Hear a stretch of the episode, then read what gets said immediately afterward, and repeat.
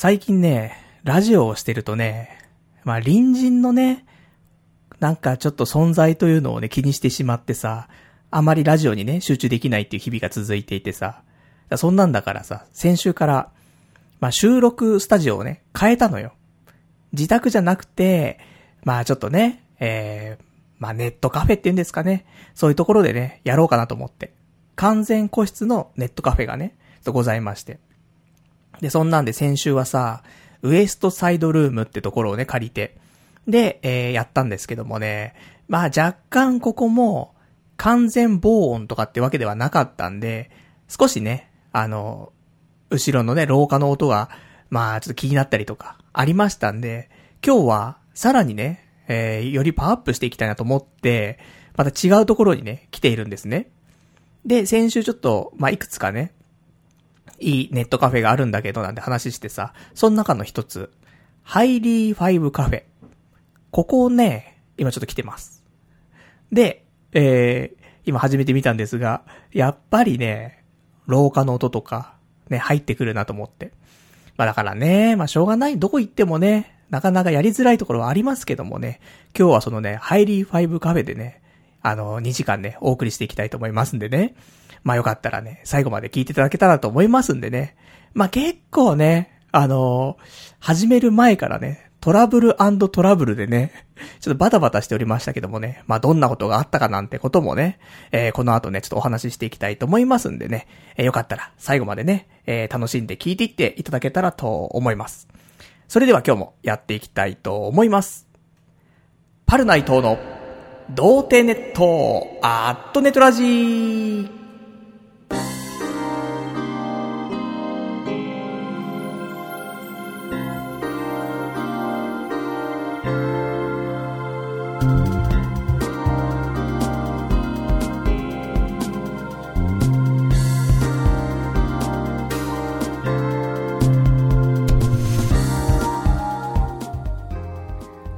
改めまして、童貞ネットアットネトラジーパーソナリティのパルナイトです。こんばんは、というわけでね、まあ今日もね、まあ元気にやっていくわけなんですけどもね、いやほんとね、最初からトラブルよ。まあ前回はね、あのなんかおばちゃん集団がさ、ネットカフェに来ていてさ、うるせえな、みたいなね。ちょっとそんなのがね、ありましたけども、今日はね、違うんです。おばちゃんじゃなくてね、若い女の子なんだけどさ、このカフェね、あの、飲み物も、まあ、フリードリンクだし、まあ、アイスクリームとかもね、まあ、フリーで食べられるわけ。で、そんなんでさ、まあ、じゃあドリンク一つと、あとじゃあ、アイスとかもね、食べちゃおうかなとか思って。で、あの、放送前にね、ちょっと用意してたわけよ。で、あの、アイスのスプーンがね、その場所になくてさ、フリーズのコーナーになくて、あ、どうしようかなと思って。俺別にまあ、スプーンなくてもね、ストローとかで食べればいいかなとか思ってたんだけど、そうしたらその時にちょうどさ、あの他で、他でさ、女の子、若い子がさ、アイスクリームをね、あの、自分のために取ってたわけ。で、あの、スプーンないのに気づいて、店員さんに、スプーンなんかもらえませんかみたいに言ったわけ。アイスのスプーンないんですけど、つって。したら、まあ、俺はさ、それをさ、横目に見ながらさ、まあ、いいやと思ってね。俺はストローだけ持って行こうとしたの。で、行って、少し歩いてるところで、店員さんが来て、スプーンをね、持ってきたんだけど。そしたらそのさ、女の子がさ、ちょっと走って俺の方来てさ、あの、スプーン来ましたよ、つって。いや、すごい、いい子。ね。まあ、彼氏持ちでございましたけどもね。いや、すごくね、だからこういう、都会って冷たいなんてさ、言葉ありますけどもね。そんなことはないよ。都会もあったかいなと、ね、ちょっと私はね、ちょっとこの春のね、暖かさにね、合わせてね、心もね、ちょっと暖かくなりましてね。まあ、そんなね、まあ、トラブルというかね、いいハプニングですよ。で、そんな気を良くしてさ、じゃあ今日はこのラジオでね、もうオープニングトークはもうこれで決定だなと思って。ラッキーしてんなと思って。いい話持ってきたなと思って。そんなんでさ、ちょっと機材用意しながらさ、で、配信チェックしようかなとか思ったらさ、なんかあのテーブルの上にさ、あの、飲み物とかね、置いといたわけ。したらさ、あの、ちょっとした表紙で飲み物こぼれちゃってさ、で、もうテーブルの上びちゃびちゃで、もう俺の下半身もびちょびちょで、ね、濡れてるわけじゃないですよ。まあ、濡れたんですけどもね、強制的に濡れたっていうね、やつで、で、椅子もびちゃびちゃで床もびちゃびちゃでさ、おいおいおいと思ってさ、せっかくね、いい女の子に、優しくしてもらった話をさ、一発目しようと思ったらさ、ね、それどころじゃねえっつって、もうびっちゃびちゃだぞっつって。で、カバンとかさ、全部びちゃびちゃでさ、ま、あの、良かったのはね、これパソコンとかにまたかかんなかったから、その、持ってきたね、MacBook にもかかってないし、お店のパソコンにもかかってなくて、本当に、その、テーブルとか床とか椅子とか、そういう、あの、機械的なところじゃないやつにかかってるからさ、あと俺とか、ね。まあ一番アナログ野郎だからね、俺は関係ないんですけどもね。だそんなんでさ、だそれでさ、そのなんか後始末じゃないけどさ、拭いたりとか、ね、いろいろしてさ、バタバタしちゃう。で、バタバタして、そ、それが終わって、ね、あの、片付け終わって、その上で、ネットね、繋いでさ、で、配信のテストしようと思ったらさ、なんか配信がうまくいかないみたいな、なんかエラーがね、起きちゃっていてさ、なんかお便りもらってましたよ。お便り。えー、ラジオネーム、羊ガエル水族館さん。パルさん、午後にもガチャ配信やってたみたいだけど、生配信中はずっとエラーで、えー、再生できなかったよっていうね、お便りいただきました。ありがとうございます。なんかね、あの、今日昼間ね、その、YouTube ライブでさ、パズドラのモンハンコラボガチャのさ、配信したのよ。誰も来ないんだよ。まあ昼間だしな、昼間だし、月曜日だし、もうパルナイトのパズドラ配信なんて別に誰も興味ねえだろうと思って。まあ来ないわなーなんて思ってたんだけど、そうじゃなかったただね、エラーが起きていたっていうことでさ、なんかね、それの延長なのかわかんないんだけど、なんか YouTube ライブ生配信しようとするとね、まあ、エラーですって出ちゃうんだよね。まあそんなんでさ、まあ今もね、若干開始した時エラー起きてましたけど、まあ気にせずね、やってますから、まあ2時間後、ね、あの、いや、バルさんこれ、2時間独り言言ってたんですか？みたいなね。全然配信できてませんよなんて可能性もあるんですけどもね。まあ、それはもうそれでしょうがないよね。もう22時過ぎてますからね。まあ、こっから2時間やっていきますってところなんでね。まあ、楽しく。ね。まあ、いつも楽しい独り言を喋ってるだけのラジオでございますから。まあ、そんなんでね、やっていきたいと思うんですけども、まあ、あの、もし、私の声がね、え皆さんに届いているようであればね、なんか、それに対してのお便りなんかをね、いただけると嬉しいなというところでございますんで、えー、お便りのね、宛先をお伝えしたいと思います。えー、お便り宛先なんですけども、えー、メールでお待ちしております。メールアドレスが、radio アットマーク、童貞 .net、radio アットマーク、doutei.net、ラジオアットマーク、童貞 .net、こちらまで送っていただけたらと思います。えー、まあ、リアルタイムでね、いただければそのまま読ませていただきまして、まあ、事前、事後にいただきましたらね、来週の放送で読ませていただきたいと思いますと。まあそんなね、えー、ところで。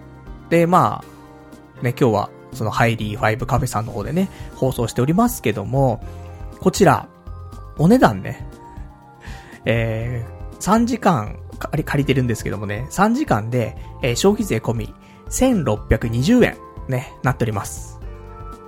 配信すればするほど赤字になるっていうね、この仕組み、ね、素晴らしいんですけどもね。まあいいのよ。やりやすい環境でさ、ラジオのクオリティが上がるとかだったらね、1620円ぐらいいいじゃない、そんなのね。全然払いますよ。思うんだけどさ。やっぱ若干廊下の音は気になるし、うん、どうなんだろうってね、思っちゃうから。まあ、次回やるとき、本当に、スタジオかな？ね、防音のスタジオで、個人練習みたいなのでね、1時間600円とかで借りて、で、3時間。で、ちょっとイレギュラーな、ね、もう電話で問い合わせして、ちょっとラジオの収録で使いたいんだけど、つって、あの、椅子とテーブルって借りれたりしますか？みたいな。ね、来たみたいな。あいつラジオ収録しに来るぜ、つって。じじいじゃん、みたいな。ね、そんなんなっちゃうとね、怖いなと思うんだけども、いやもうさすがにね、声を張って、で、しかも周りのと気にせずにやれるっていうところを考えると、まあちょっと安いね、そういう収録スタジオみたいなところに行くしかないよね、思うんだけどね。まあそんなんで、あの、このね、えー、渋谷の、なんか収録スタジオ巡りね。まあ、来週もね、ちょっと新しいところになるかもしれませんけどもね。まあ、一番いい形を目指してね、えー、ちょっといろいろと私ね、模索していきたいと思っておりますよと。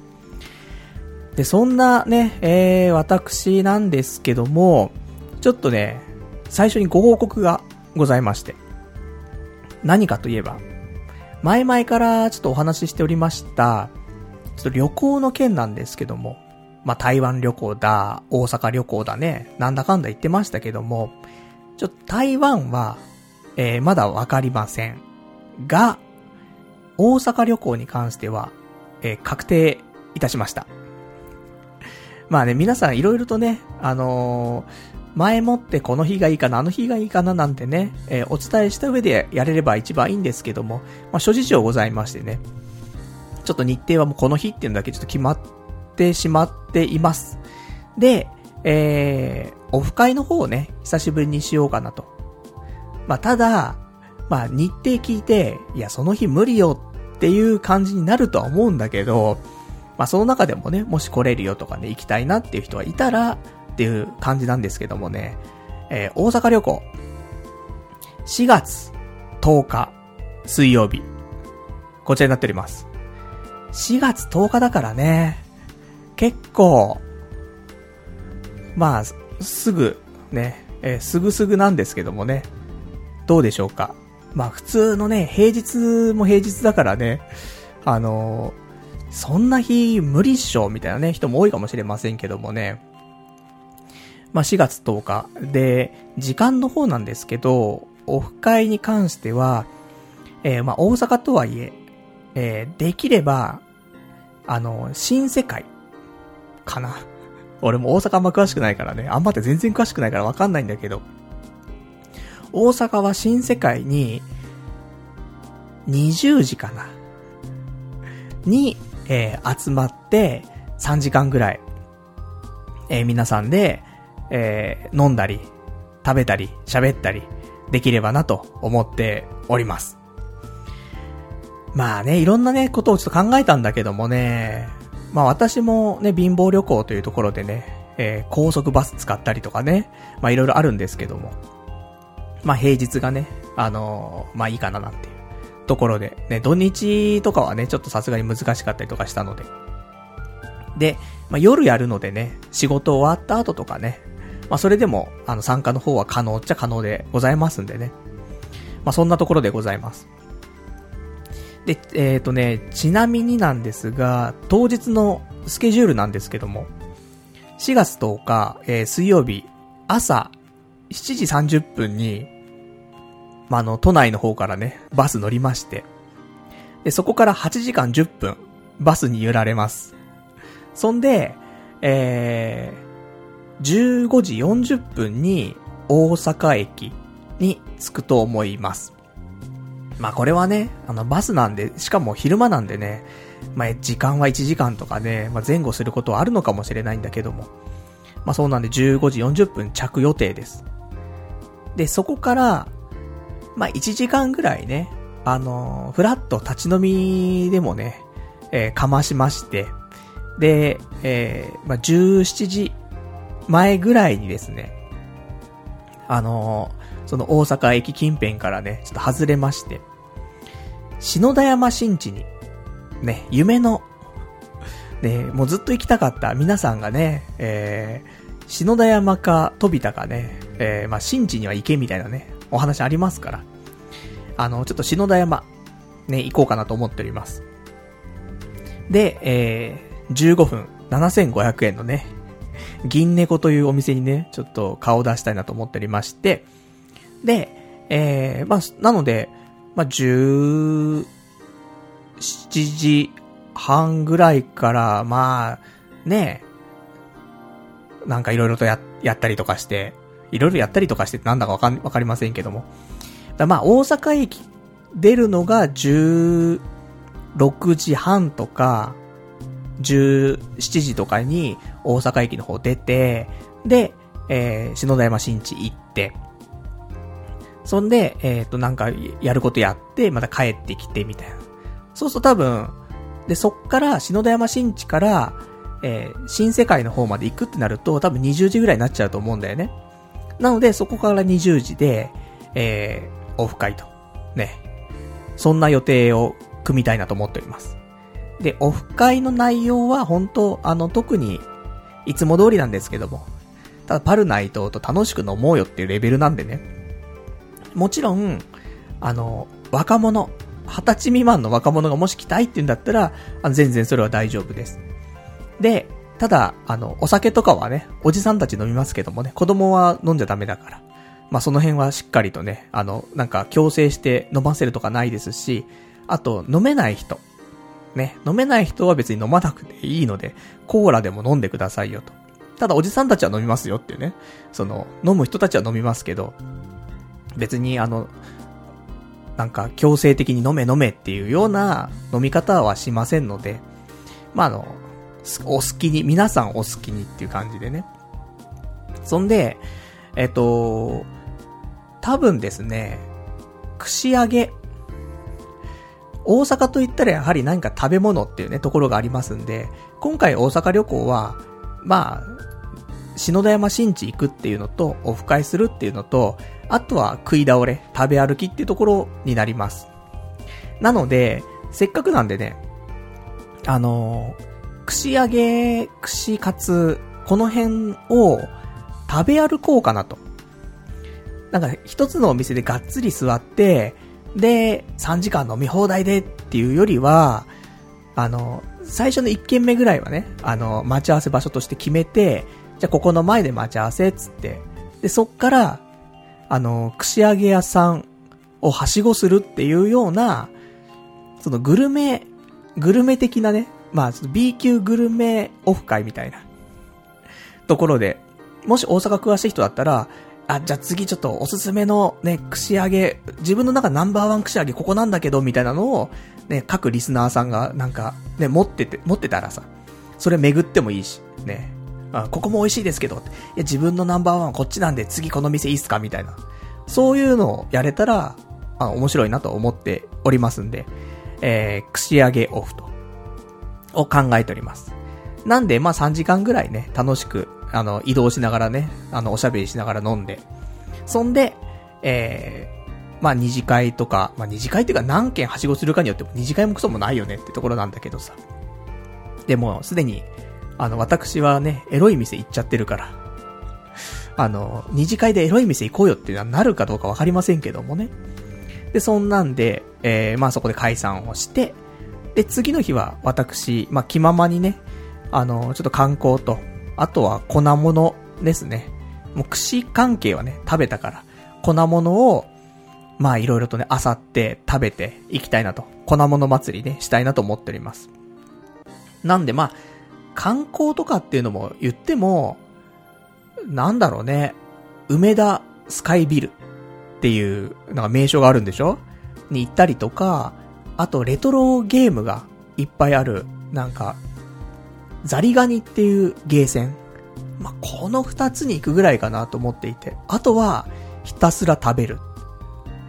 だからなんか、道頓堀とかってね、一番なんかあのグリコのマークがみたいなさ、あの、有名な場所があるじゃない。だから、道頓堀で、あの、粉物をいろいろ食べようかなと思っていて、調べたの。粉物ってどんなのがあんのかなと思って。粉物？粉もん？ね、わかりませんけどもね。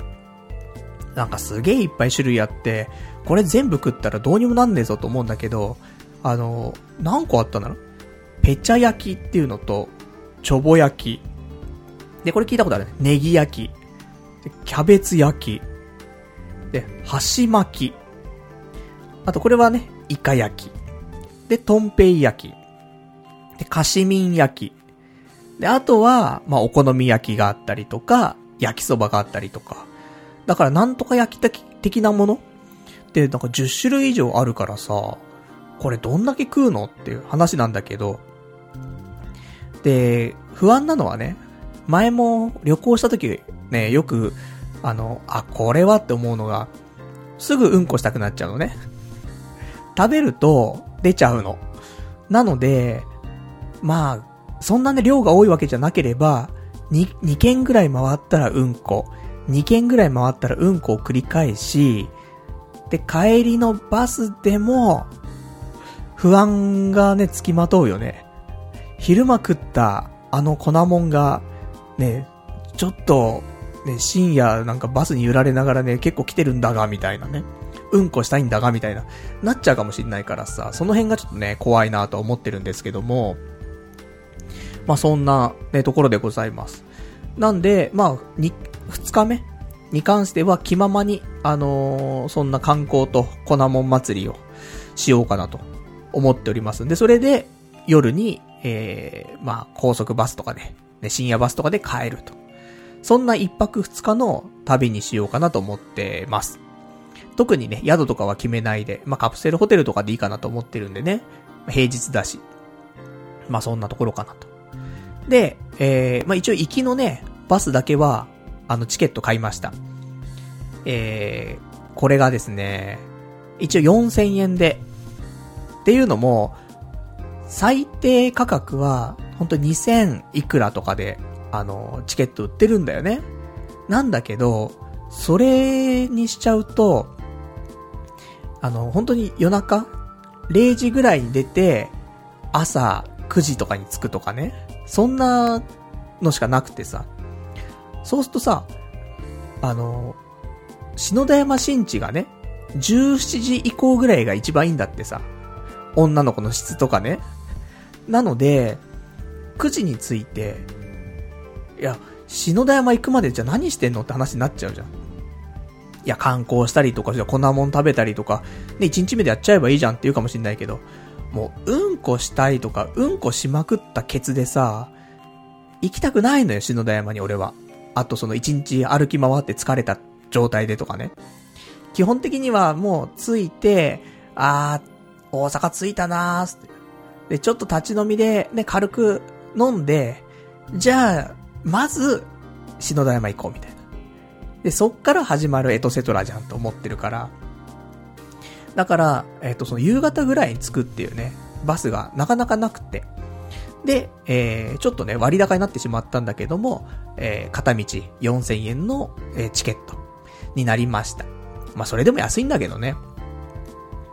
まあ、大阪によく行くような、そういう高速バスとかも使うよっていう友達がいたんだけど、まあ、往復で1万円以内で収まれば、まあまあ安くねえ、やってる方じゃないのっていう風な話もあったんで、まあ片道4000だったらまだいいかなと。で、まだ帰りはね、チケット取っておりません。っていうのも、やはりさっき言った通り、うんこの問題だよね。不安でさ、粉もんをひたすら食った後、9時間とかバスに揺られて、もちろんうんこの問題もあんだけど、俺あの、バス酔いしちゃうんだよね ねえ、なんで虚弱体質なんだろうね。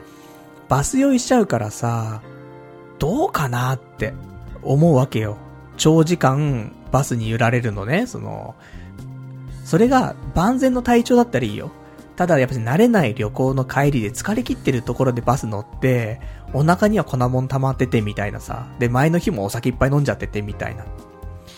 だから帰りは、電車か、その飛行機っていう選択肢も今まだゼロじゃなくて、ちょっと今悩んでます。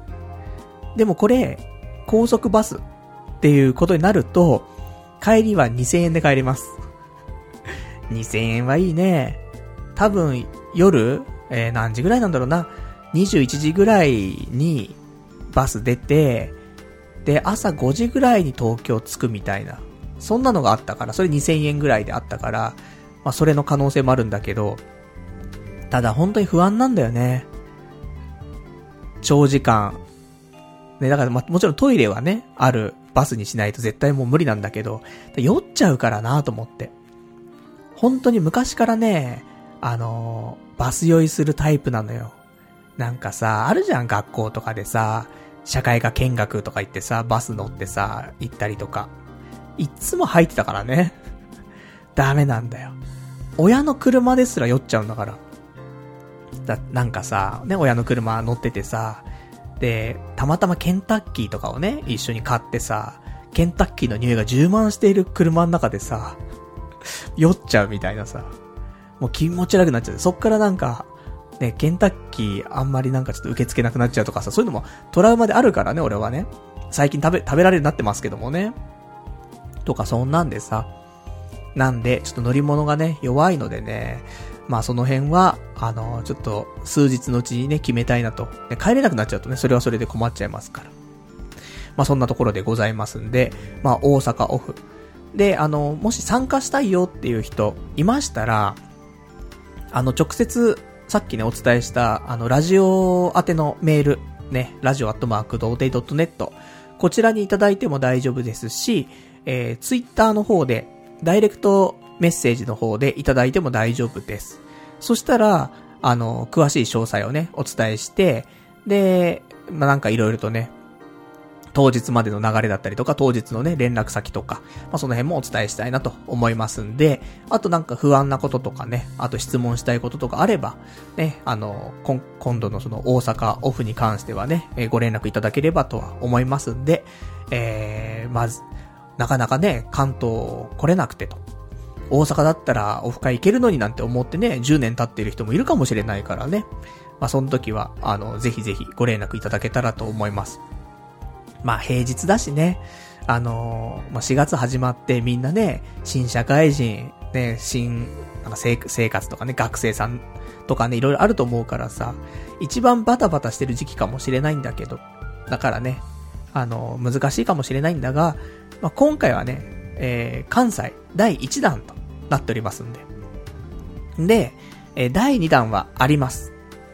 なぜかというと、あの、篠田山新地行くけど、あの、やっぱり飛び田新地もさ、一回は経験したいじゃんって思うわけ。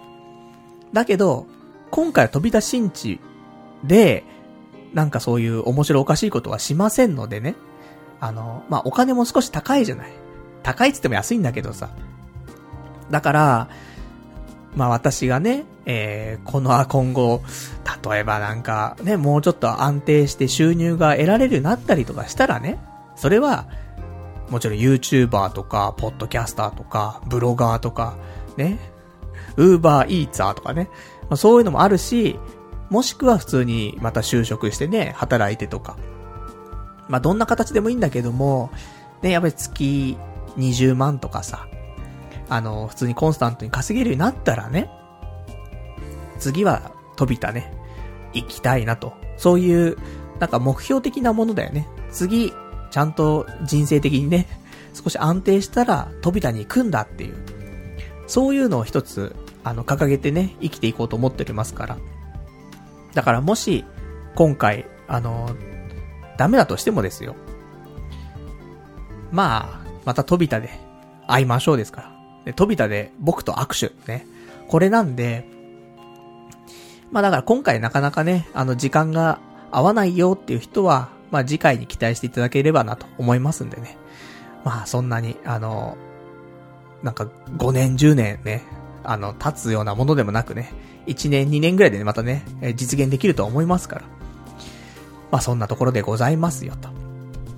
では、えー、じゃあちょっとお便りをね、いただいておりますから読んでいきましょうか。えー、ラジオネーム。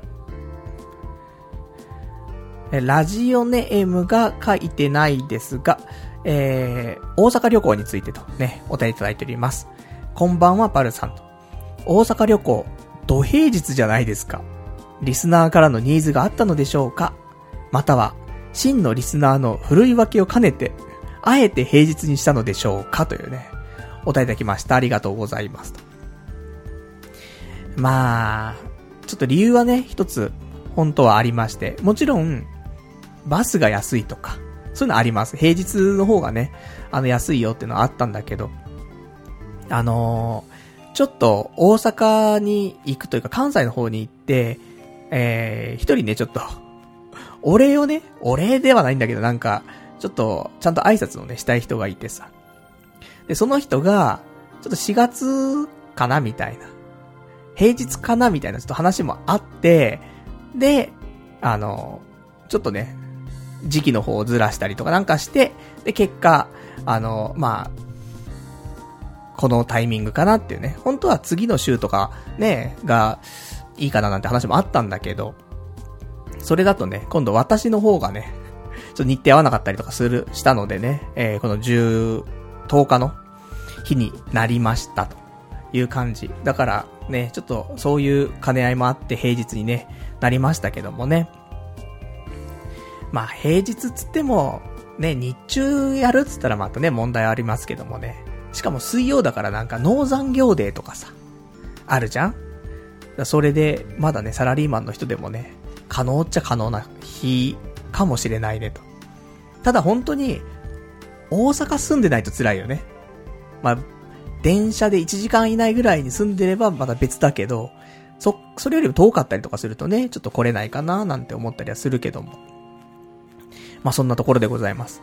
まあ今回でね、最初で最後じゃないので、次のね、あの、もし無理だったら飛びたでね、あの、飛びたで会いましょうでございますね。じゃあ、他いただいております、えー、ラジオネーム、マツコ EX さん。パルさんこんばんは。今日も我々のためにお金をかけて放送いただきありがとうございます。家の環境が悪いとおっしゃっていましたが、えー、固体音と空気音の違いはご存知ですか？足音や壁の音は固体音なので、鉄筋コンクリのマンションでも音はしますが、声や音楽などの空気音は聞こえません。もしパルさんが物音に対して敏感になっているようでしたら、固体音だけ響く構造かもしれませんよ。気にしているほどパルさんの声は落ち着いているので、聞こえないとは思いますので、ぜひとも、隣の家の人がいない間に侵入して、爆音でポッドキャストを流してみて検証してみてください。楽しみにしています。ね。えー、お答えいただきました。ありがとうございます。なるほどね。その、知らなかったです。固体音と空気音っていうものの違いがね。そうか、接触してるもの空気で出ている音ではなくて、だかその声とか音楽とかっていう空気が震えてるっていうものとはまた違う、靴とか、あのドアとか、そういう、なんていうものに接触した個体がぶつかった時の音みたいな。は別だってことなんだね。なるほど。じゃあちょっと、昼間に、ね、もう部屋の中で喋ってるのと同じぐらいの大きさで、ポッドキャストでね、あの、ガンガンに音出して、でもな、なんかな、聞こえるんだよな。確か。あの、音大きめに音楽聴いてて、で、音楽流しっぱなしで、で、部屋出て、で、なんかどっかコンビニとか行って帰ってきた時に、あ、なんかちょっと音聞こえるな、みたいな感じはあったんだけど、まあ、その時どんぐらい爆音だったのかも覚えてないから、ちょっと改めて、もう自分が喋っている、ポッドキャストの音楽をね、音楽って音をさ、あのー、ちょっと再現して、それで、うん、ちょっと聞いてみようかな。それがいいね。ちょっとそれを明日、ね、えー、実験したいと思います。それでもしね、あんまり問題なさそうであれば、自宅で。でも気になっちゃうな。あの、その、俺が気になっちゃう。周りが、周りに聞こえてるんだろうなっていうのはなくなったとしても、また別で、あのなんだろう、いるな、みたいな。廊下いんな、みたいな感じがすると、うん、ちょっと、なんか気が散っちゃうというかね。もう今、このネットカフェですら気が散ってますからね。だからやっぱりなんか物音のないところで、山こもれや、みたいなね。こういう人が仙人にね、なっていくのかもしれませんけどもね。人里離れたところでね、暮らすしかねえ、みたいな。まあそんなところで、でも知らなかったんでね、固体音と空気音って。ちょっとこれ参考に明日ね、ちょっと検証してみたいと思います。ありがとうございます。えー、じゃあそんなところでございますかね。うん。じゃあ他ね、えー、お便りいただいてます。ね、ちょっと旅行の件がありましたから。えー、ラジオネームちょっとございません。匿名希望さん。パルさんこんばんは。えー、面、就職面接の件はお断りだったとのことで、えー、残念でしたね。でもまだまだパルさんを期待する会社はたくさんあると思います。ここは一休みしてまた頑張りましょう。ところで、先週の放送では、その面談の結果が心配で台湾の予定が立てられなかったとのことでしたが、結果的に自由の身になられたパルさんですから、もういつでも旅行できますね。一度海外に出、えー、出れば、出国から帰国までの一連の流れもわかりますし、応用でハンドキャリーの仕事もできるようになります。ぜひ早めのご決断をっていうね、お答えいただきました。ありがとうございます。そうだね。あのー、まあ、先にちょっと今回大阪旅行って形になりましたけども、まあ、その後、えー、台湾旅行ね。まあ、でもただ4月か、4月の末か5月、ゴールデンウィーク明けかっていう感じだと思うんだけども、で、えー、やっぱりね、日帰りで行こうかなと思ってます。あのー、5月の下旬とかだったら、普通に行っても、一泊とかしても、あのー、航空券とかね、金額安くて、それこそ往復で1万円以内でね、収まったりはするんだけど、ただ、なんか、普通じゃんみたいな。普通の海外旅行じゃんみたいな。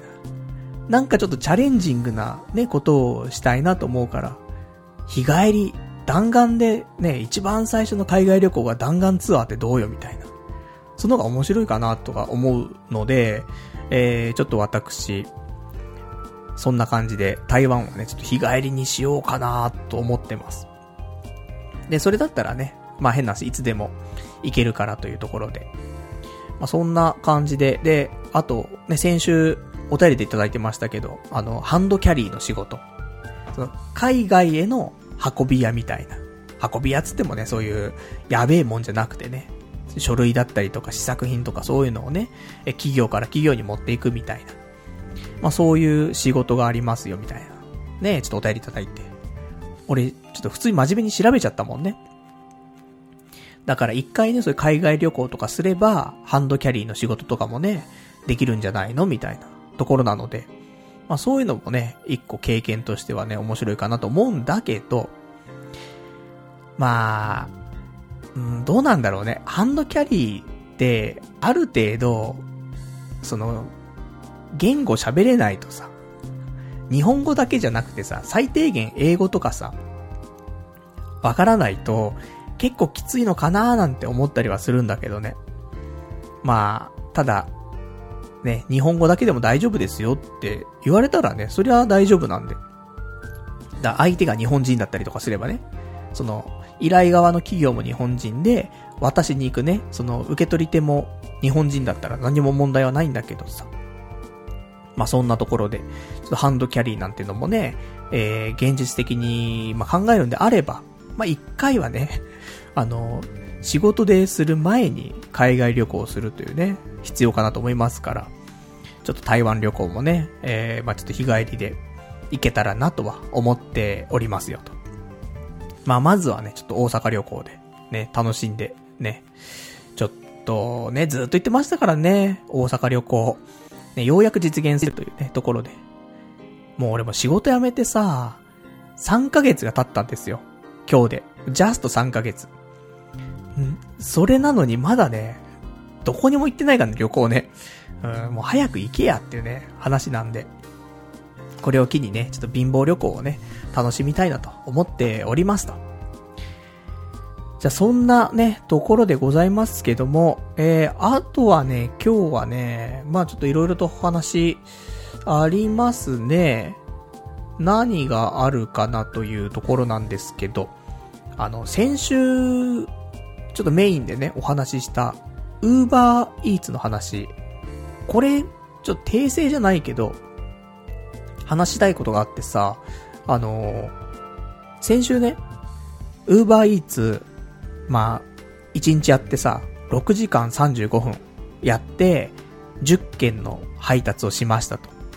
で、金額としては、え、5307円、あ、5037円になりましたっていう話したんだけど、ちょっと今ね、なんかそのキャンペーンみたいなのやってて、あの、実は、この金額にさらに上乗せがあったというね、そういうお話なんだけど、あの、やったその日には、すぐにその金額反映されてなくて、ラジオ終わった後、家帰ったタイミングで反映されてたんだけど、あのー、ちょうどね、この日というか、この週というか、あの、あるキャンペーンやってて、どんなキャンペーンかっていうと、あの、1時間、1時間1500円保証っていうキャンペーンやってたの。で、これ何かっていうと、で今回俺6時間35分、ね、まあ、待機したりとか実際運んだりとかして、結果ね、オンライン、オンラインが6時間35分だったんだけど、オンラインにしてる時間、1時間あたり1500円保証しますよってキャンペーンなの。だから、まあ、単純計算だけど、ね、6時間35分だ、6時間半だとしましょう。で、時給1500円ってすると、まあ、いくらになりますかっていう話でさ、あの、まあ、9750円なんだよね。6時間半だと。6時間半かける1500円で、9750円と。で、プラス、まあ、その、配達したやつというか、その、最低保証だから、配送した金額が1500円満たなければってことよ。そこに、あの、上乗せしていきますよってことなんで、まあ、なんかいろんな計算をすると、えー、6時間35分、10件やって、えー、この日、トータルでいただけるお金っていうのが、5037円にプラス、4848円が上乗せされて、合計で9885円がこの間の Uber Eats 1日で働いた時のお金なのね。だからもう、ね、普通の配送の金額と同じぐらいの金額上乗せで入ってくるっていう。だからさ、いや、これは美味しかったなと思って。なんか来てたのよ。あの、こういうキャンペーンやりますよ。最低保証のキャンペーンやりますよみたいな書いてあって、じゃあちょっとやってみようかなと思って、この日やったってのも正直あったの。ただやった後で、全然そんな金額反映されてないから、そこそんなな、なんかよくわかんなかったなと思って。で、実際の配送の金額だけをね、お伝えしたんだけど、皆さんには。実際蓋開けてみたらね、あの、そういうからくりで、まあ、次の日になって計算したんだろうね。で、プラス、4848円プラスされてっていう。約、6時間半で1万円ぐらい稼いでるっていうことでさ、いや、相当いい稼ぎだなと思って。だから今後ね、ウーバーイーツやるって時は、こういうなんか最低保証金額の時とかに、がっつりやるとかね。そうすると、ね、まあ7時間やったらさ、71が7、7、5、35で、1万500円。ね、だから日給1万円になるじゃない ?7 時間働くだけで。チャリこいてるだけで。で、全然注文入んなくてもさ、だから土日とかやったら大変だけどさ、平日とかでね、あの、朝っぱらとかさ、朝9時からやって、で、昼の忙しい時はやらないで、で、夕方やってみたいなさ。それでもね、オンラインにしてるのが7時間になればいいわけだからね。まあ、そんなうまい稼ぎ方もできるんじゃないのかしら、なんてね、思ったりしますけども。まあ、そんな、ね。まあ、そんな Uber Eats ね、これ聞くだけだったら美味しいなって思うじゃん。俺も美味しいなと思ったよ、この日は。ただ、次の日地獄で、あの、ね、月曜日やってさ、次の日火曜日なわけなんだけど、まあ、火曜日ね、もちろんあの、お尻とかは痛いですよ。6時間半も自転車乗ってれば、そりゃケツ痛くなるわっていうね、話なんだけど、そういう地獄じゃないんだよ。もっと地獄で、あの、悪夢を見てさ、その月曜終わって、夜寝るじゃない。その時悪夢を見て、どんな悪夢かっていうと、あの起きるじゃん。夢の中なんだけど、夢の中なんだけど、あの、多分朝9時とか、そういう時間の感覚なのね。夢の中では。朝9時で、で、ウーバーイーツをオンラインにしてんの。オンラインにしたんだけど、なんか眠くて寝ちゃってんの。そんで、なんか、ウーバーイーツね、ピコンって来て、あの、配達できる方みたいに来て、ビクってして、あーつって、やんなきゃつって、ビッて押して、いけますみたいなやって。で、また気づいたら寝ちゃってんの、俺。やべえっつって。起きてみたいな。で、それを、その現実でもそこで、あの、目覚めてさ、はっつって、あ、夢だった、みたいな。怖え、危ねえと思って。っていうのを、えっと、その日5回ぐらい繰り返して。で、結果ね、あの、現実は全然9時よりも前なんで、8時台とかさ、そんなさ、ところなんだけど、だずっと、もうウーバーナイトメアですよ。大変だよね。なんかそのウーバーオンラインにしてんのに寝ちゃってるとか、オンラインでね、あの、依頼受けたのに寝ちゃってるとか、でビクってして起きるみたいなさ。もう本当にず、ずっと気にしてて。これは、あの、ウーバーやった日が、やっぱりずっと携帯意識してるのよ。いつね、そうやって依頼来るかわかんないからずっとそっち側に意識がいってて、ピコンってきたら、あって言って、ね、やるんだけどさ。もちろんね、あの、携帯ブルったりとかもするし、音もね、ピローンってなるんだけど、いや、わかんないじゃん。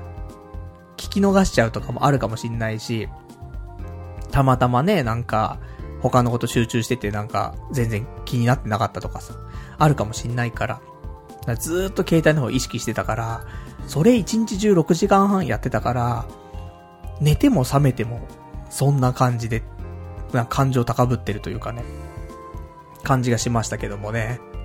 だこれは多分、慣れだとは思うので、ウーバーナイトメアの方に関してもね、まあなんとかね、やることで、まあ慣れていくのかなと思いますんで。あの、本当に、あの、皆さんも、ウーバーもしやるときはね、その日の夜、ね、初めて長時間やったウーバーの日の夜は、こういう悪夢見る可能性あるから、それだけは気をつけた方がいい。本当に、震えるわ。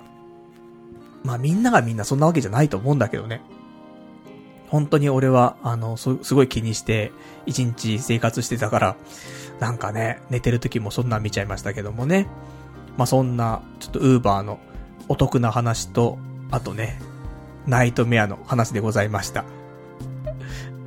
えー、ちょっとお便りいただいてますね。ラジオネーム羊ガエル水族館さん。働いた翌日にナイトメア連発ってどんだけ労働に向いてないんだよっていうね、いただきました。ありがとうございます。ね。本当に労働に向いてない。だから、緊張状態がすごいんだろうね。仕事っていうものに対して。だから、ほんとずっとビクビクして緊張してやってんだよね。ウーバーイーツですら。そうするとね、どうしても高ぶっちゃってね、寝てる間もナイトメアっていう。これはなかなかね、向いてないですね、仕事ね。だから、あの、緊張しなくてもできる仕事をね、見つけないといけないんで。まあでもこうやって俺、ラジオ配信とかもさ、緊張してやってますからね、一応ね、これでも。まあ、昔に比べればね、緊張してないかもしれないけども、まあやっぱりね、多少なりとも緊張してますからね。緊張しないでいい仕事がね、見つかったらそれが転職なんじゃないかなともね、思う。だからなんか、好きなこと、得意なこと、ね、そういうのとかのね、枠組みで今まで仕事を探してたけど、違うんかもね。緊張しない仕事。そういうのあるかもしんない。ちょっと明日、それ調べようかな。緊張しない仕事ってありますかねですね。普通に今メモっちゃうからね、俺。あ必要だよね。緊張しない、ね、仕事を探すと。そんなのある？絶対緊張しちゃうじゃん、仕事って。だ緊張感がないってわけじゃないよ。あの、必要以上に緊張しちゃうから、その、できる限り緊張しない仕事であったとしても、それは俺は緊張してるからさ。ただ、多分みんなが感じる緊張具合っていうのは、俺がリラックスしてる感じと変わんないんじゃないかな、下手したら。ガッチガチなんだよ、本当に。日々。なんでね。やだ、夢にまで見ちゃうんだもんな。ダメだな。うん、だからまあちょっと緊張をね、あまりしない仕事をね、えー、探したいと思います。労働に向いてねね、ちょっと労働したいね、あの、気持ちもありますからね。ちょっと頑張って探していきたいと思っておりますと。じゃあ、そんなんで、えー、他ね、今週、どんなお話があるかと言いますと、えーとですね、じゃあちょっと、まあ、コーナー、一個先やりましょうか。ね、コーナー、まあちょっと、雑なタイトルコールでございますけどもね。YouTube、千人の道も一人から。まあエコーかけただけなんですけどもね。BGM も変わらないしね。もう BGM、しかもなんか鳴りっぱなしだったからね。すいません。ね、ちょっと、手抜きで。しかも何も変わらないね。BGM も変わらないしね、流れっぱなしっていうね。えー、謎のコーナーでございますけど、YouTube、千人の道も一人からと。えー、そんなちょっとコーナーがありまして、私、パルナイト、YouTuber としてね、えー、まあ、2月の頭からですか、動画投稿を始めて、で、早1ヶ月半ぐらい経ちましたけどもね、えー、まあ、1000人、ね、チャンネル登録者数が1000人いかないと、まあ、何もね、収益にならないと。広告も貼れないと。だからまず一つのスタートラインとして、1000人。ね、ここを目指していきましょうと。いう話なんですが、えー、今週、ね、えー、まあ、どんな活動をしたかと。そしてあとチャンネル登録者のね、人数はどうなったかって話なんですけどもね。今週はね、まあ、ラジオ絡みの動画はね、ちょいちょいと出したりしましたけども、それ以外だと、え、なんかまた激辛のカップラーメン、ラオウ、ラオウの激辛麺と、あと地獄の担々麺っていうね、えー、カップラーメン。両方激辛のラーメンを食べました。そんな動画をアップしまして、そんなもんかな ?2 本ぐらい。で、その他にラジオの動画だったりとか、あと今日の昼間のね、えっと、モンハンコラボのガチャ引いたりとかもうよくわかんないことしてますけどもね。まあまあ一番やってんのはそのカップラーメンシリーズ。ただもう、辛いラーメンもうね、出し尽くしたので、一旦ね、あの、ここで、まあ、区切りつけてね、次の、なんかシリーズにね、行きたいなと思っておりますけどもね。で、先週のチャンネル登録者数が、えー、294人でございました。そして、え、今日、え、今日の登録者数が、300人ったんですが、なんか300人いったタイミングでね、えー、他の方が抜けられたのかどうかわかりませんけども、299人っていうね、現状になっております。な、5人しか増えてない。まあ、しょうがないね。コツコツですけどもね。まあ、でも、一瞬300人いたということでね、えー、次、400人目指してね、やっていかないといけないわけなんですけども。まあ、カップラーメンシリーズは終わりなんで、次、ね、何シリーズかなんてね、考えてはいるわけなんですが、なかなかね、外で、外では難しいじゃん。ね、自撮り棒を持ってさ、ね、どうも、パルナイトですって、今日はですね、つって、なんかどこどこにやってまいりました、みたいな。んちょっと、俺恥ずかしがり屋さんだからさ、ね、ドゥーシャイシャイボーイだからさ、だからね、ボーイじゃね、ジジイじゃねえかっていうね。そう、もうシャイなおじさんだからさ、できないのよ、外でさ、配信とか。なので、まあなんか家でできるね。で、結局は、なんか食べ物になっちゃうのかなと思うんだけど、ね、どうしたらいいんでしょうかという。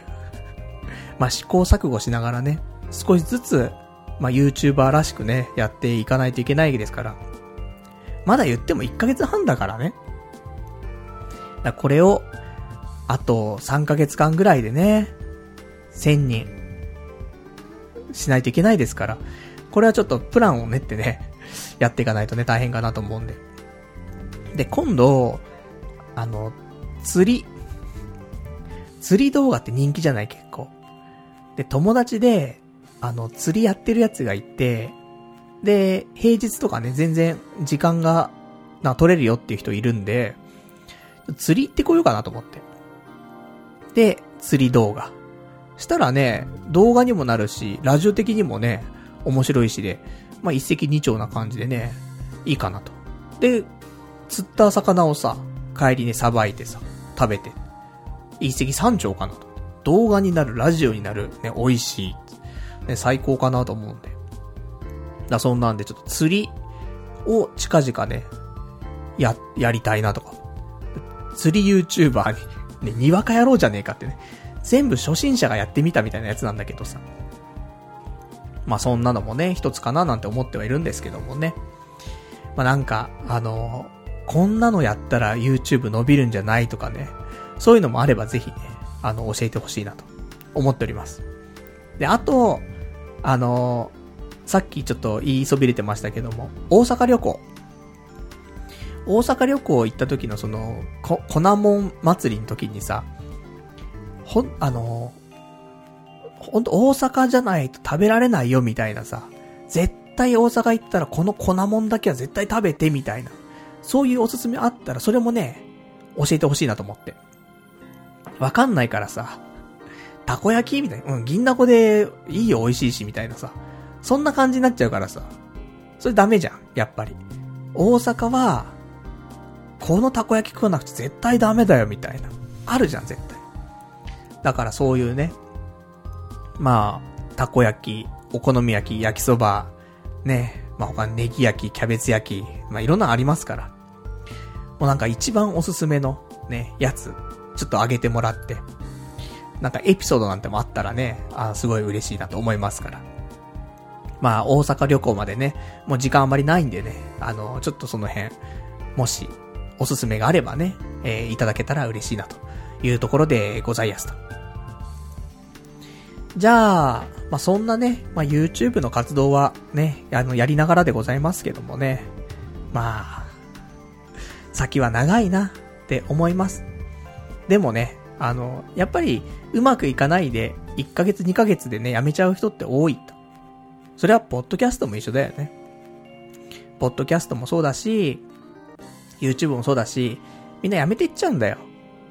で、これを続けるということが必要だからさ。で、ね、ちょっと微増ではあるけどもさ、一応増えてはいるわけだしね。登録者数の方もね。これから頑張っていきたいなと。ね、思っておりますよと。じゃあそんなね、ところで、えー、あと今日ね、えー、お話ししたいことなんですが、そうだな今日はね、あのー、まあ、ここまでね、まあ、渋谷の街をね、まあ、自宅から歩いてきたわけなんですけどもね。まあ、ここ来る間、かな、ちょうど間ぐらいのところに、えっ、ー、と、もともとさ、渋谷にブックオフがあったんだけど、去年ブックオフ潰れたんだよね。そんで、ずっとそこ空になったんだけど、ようやくね、あの、テナント入りまして。で、何が入ったかというと、あの GU、ファッションのね、GU ができてました。本当最近っぽいよ。先週、先々週ぐらいの話なのかな？わかんないけど。新しく GU ができててさ。あー、ここにできたんだと思って。都内で一番でかいんじゃない ?GU。そんなことないか池袋店でかいもんね。だけど、まあまあ、あの、いい大きさだったからさ。で、メンズは地下1階にありまして。まあ、結局何も買いませんでしたけどもね。あの辺ね、いいよね。あのー、池袋だとさ、まあ、GU、ユニクロ、アメリカンイーグルとかね、ザラとかそんな感じだけど、渋谷だと、それにプラスして、あの、H&M とか、そういうのもあるからね、そういうなんか、ファス、ファストファッション、ね、的なものがありますから、意外といいなと。ね。あの、私、H&M の帽子がいいなと思ってますよ。なんかね、サイズ感がちょうど良くてね、俺がよく被ってる、あの、キャップとかもね、意外と H&M のキャップもあってですね、あの、おすすめでございます。まあ、そんなね、GU ができたっつってなんで H&M の話になってんだってことなんですけども、まあ、そんなんで、ね、あそこの、なんだ、東急ハンズの方かなの方に行くと、あ、もともとあったね、そのブックオフ、潰れちゃったけどね、GU になりましたって、その、そんななんか最近の渋谷のね、えー、最新トレンド情報でございますけどもね。最近あんまね、外出ないからさ、あの、気づくのが遅くなっちゃうところもあるんだけどもね。なんか、今週とかもすごい、寝てることが多かったもんね、家で。疲れちゃってんのかなと。何もしてないはずなのなんか疲れてんだよね。なんだろう、ウーバーナイトメアでね、精神的にやられちゃってんかもしれませんけども、なんかすごい疲れちゃってて、2日間ぐらい寝てたかな ?1 週間のうちね、なんか飛ばし飛ばしだけど、なんかほとんど寝てる日みたいなのが2回ぐらいあった気すんだよね。なんか、何なんだろうねって思うんだけど、やっぱり、ね、できる限り午前中に起きて、俺今ちょっと考えている、あの、こういう風な生活したいなっていうのが、まあ、午前中もちろん起きるじゃない。午前中起きて、午前中に、えっ、ー、と、ブログを更新すると。ね、パルナイト .com のブログを更新する。で、お昼、ちゃんと自炊して、で、えー、午後からは、あの、YouTube の動画撮って、で、動画編集して、アップすると。で、18時アップぐらいに予約だけして、で、まあ、編集とかも全部終わって、まあ、16時ぐらいには終わって、で、予約しといて、16時から18時の、まあ、2時間はね、え、ここでようやく開くから。で、この2時間で、なんかその、ホリエモンのメルマガ読んだりとか、あと他のね、もちろんやらなくちゃいけないようなその、なんか仕事じゃないけどもね、その、少しお金が儲かるようなこととか、なんかやったりとか。あと、ね、ラジオ収録、その、あれですよ。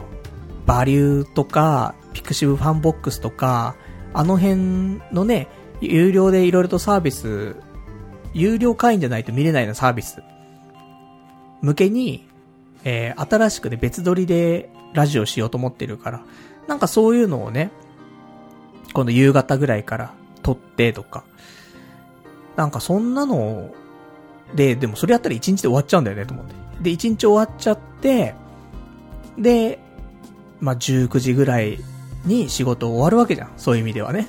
仕事終わって、で、そっからは一応自由だから、あのまあ、でもそっからご飯作ったりとかでね。ご飯買い、なんか食材買いに行って、ご飯作って、で、8時半ぐらいに、ひと、ひと区切りついて、で、ようやく、なんかアニメとか、ね、ちょっと本読んだりとか、そんな時間で、で、まあなんだかんだで、午前2時ぐらいに寝ると。で、また次の日は朝9時ぐらいに起きてみたいな。そんな生活かなーなんてちょっと思ってるんだけどもね、ウーバーする時間ねえぞっていうね。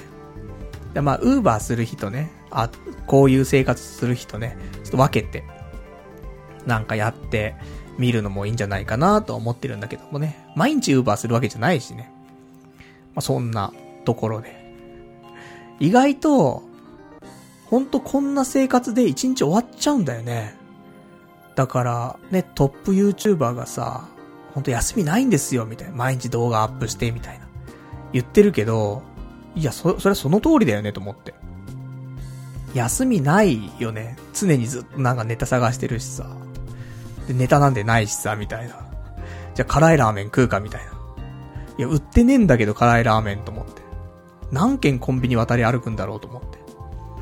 そんなことやってるとさ、もう、YouTube のネタと、ね、ラジオのネタって、微妙にシンクロしなかったりするからさ。だからね、なんか、こうやってね、YouTube 千人の道も一人からっていうね、コーナーで、ね、ちょっと話せるけどさ。そういうレベルだからさ。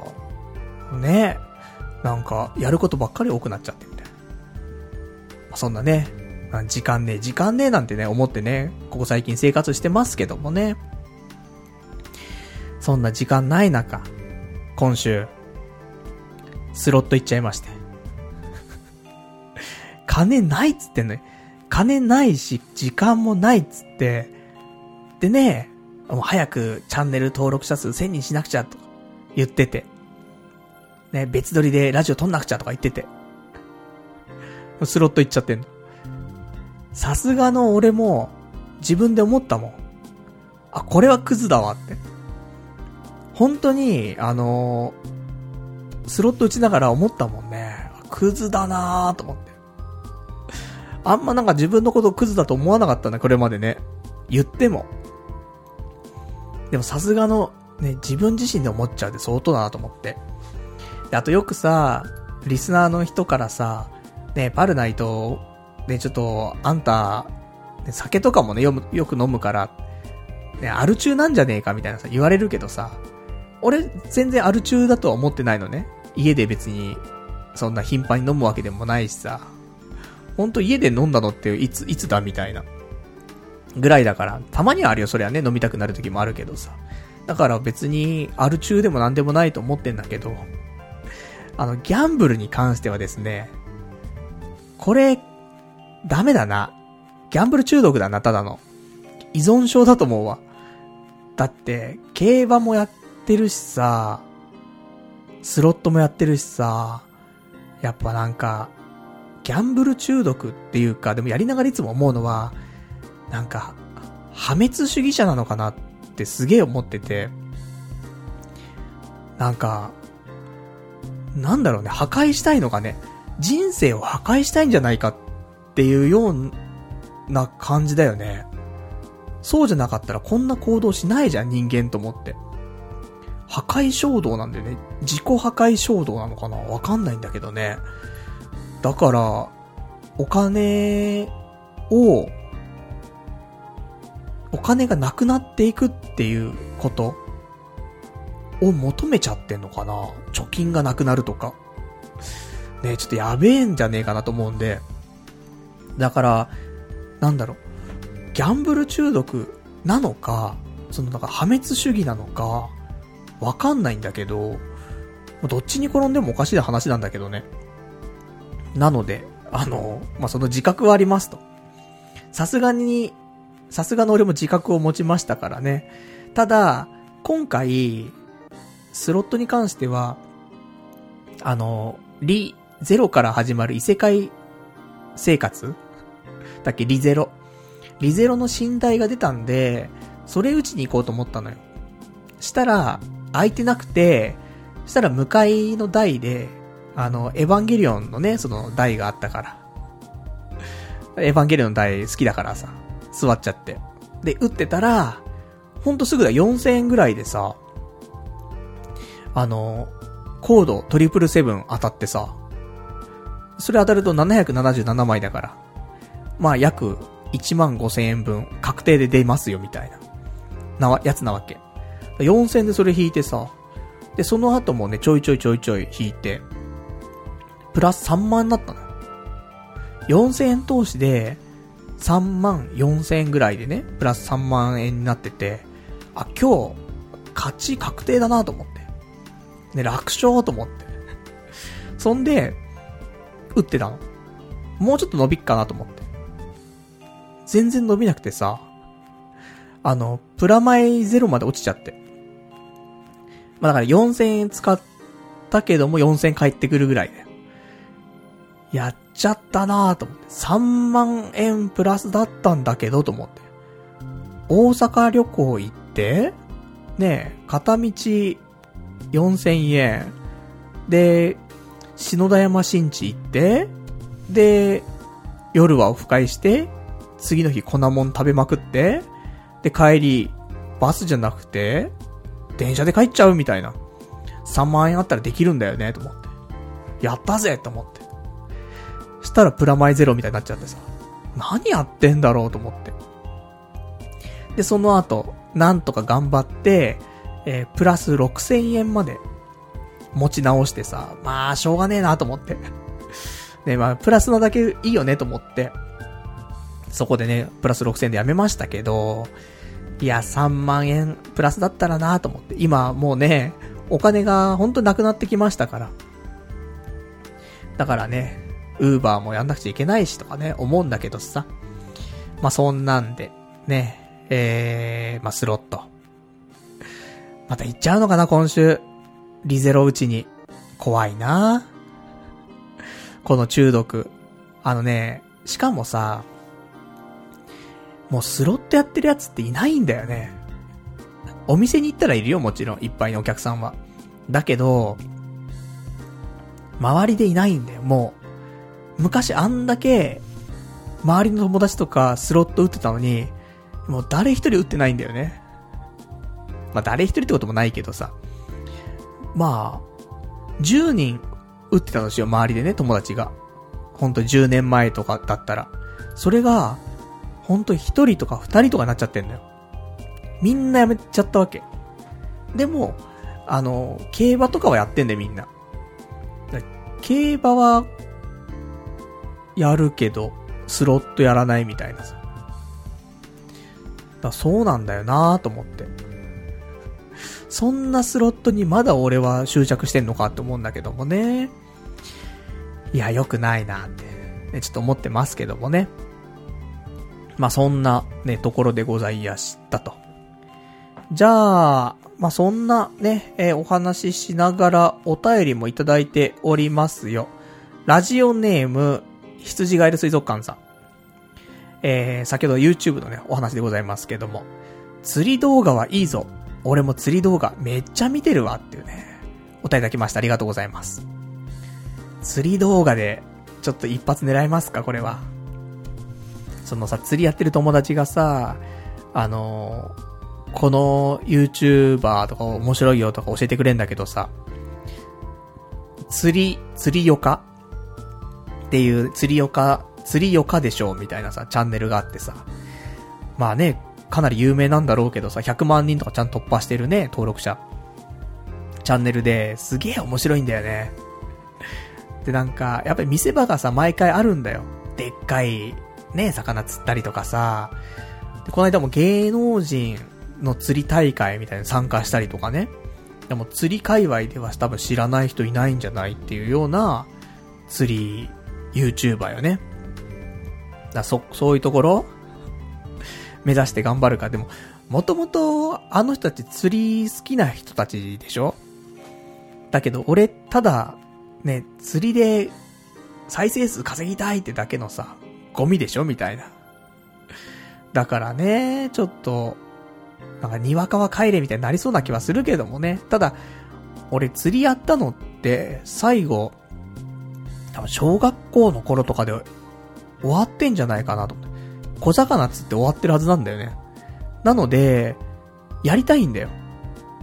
あと釣りの知識なんて、あの、ゲーセンにあったさ、体感ゲーム機の、セガが出してた体感ゲーム機の変な釣りのね、フィッシングの変なゲームがあって、あれで釣りを学んだレベルなのよ。竿を上げて、で、竿を下げてる間に、リール回してみたいなさ、っていうのをゲームで学んだみたいな。ね、すべてはゲームから学びましたってやつなんだけど。だから、ちょ釣り知識がね、ちょっと乏しいんですけど、あと釣り吉三平とかでしょ？そういうレベルだからね。だからちょっと釣り、あのー、磯釣りなんだって。川とかじゃなくて、で、ボートとか乗るわけじゃなくて、海だけど、陸でやるみたいな、らしいのでね。なんか、ね、ちょっと一回それでやってみて、面白、まあ面白いと思うんだよね、釣り。で、友達、まあ友達って言ってんかな。まあ知り合いで、ね、あの、ルアー、ルアー作ってるやつもいてさ、まあ知り合いだからね、言ってもね。うん、まあまあ、ちょっと連絡取ってね、それ多分バス、バス釣り、淡水魚のルアーなんだけどさ。だからね、もし俺があの、そういう、釣り YouTuber になった日にはね、絶対ならないんだけどさ、なれないんだけどね、なろうと思ったって。まあ、その日にはね、あの、その、知り合いのね、そのルアーを使ってね、ちょっと動画作ってみたりとかさ、できるから、夢はね、ちょっと広がるなと思ってるんだけど、だそんなんで、ちょっとね、釣り動画とか、ね、やってみたいなと思ってますよと。ね、ご期待ください。まあ、冬ね、寒かったからさ、ちょっと厳しかったけど、ようやくね、春になってさ、もういつでも行けるかなと思うから。まあ、今週行ってもいいよね。それこそ。今週行く？ちょっと、でも、どうなんだろうな。もう今日の明日とかで行けたりとかすんのかね。まあ、その辺もね。まあ、ちょっともう詰め込んでいかないとね、いっぱいね、いろんなこと挑戦していかないと時間がないからさ。生き急げって話だからね、もっとね。寝てる場合じゃねえぞって。ね、スロット行ってる場合じゃねえぞっていうね、ことでございますからね。ちょっと釣り動画、ね、えー、早めにね、やっていきたいなと思っておりますと。じゃあ、あとね、今週お話ししたいことなんですけども、一個。今日、全然もうラジオ始める前の話なんだけど、一通メールが来て、まあ、一通っていうか何通が来てるんだけど、あの、どんなメールかっていうとですね、結構皆さん見たことあるんじゃないでしょうか。件名、ハッキングされてます。すぐにパスワードを変更してくださいっていう、えー、メールなんだけど、これが届きまして。まあよくあるよね。あの、そういうスパムのね、メール。来るんだけど。あの、いつもこれスルーするんだけど、今回に関しては、スルー、まあ、もちろんするんだけどね。ただ、あれって思うのがあって、何かっていうと、なんか書いてあるんだよ、その前。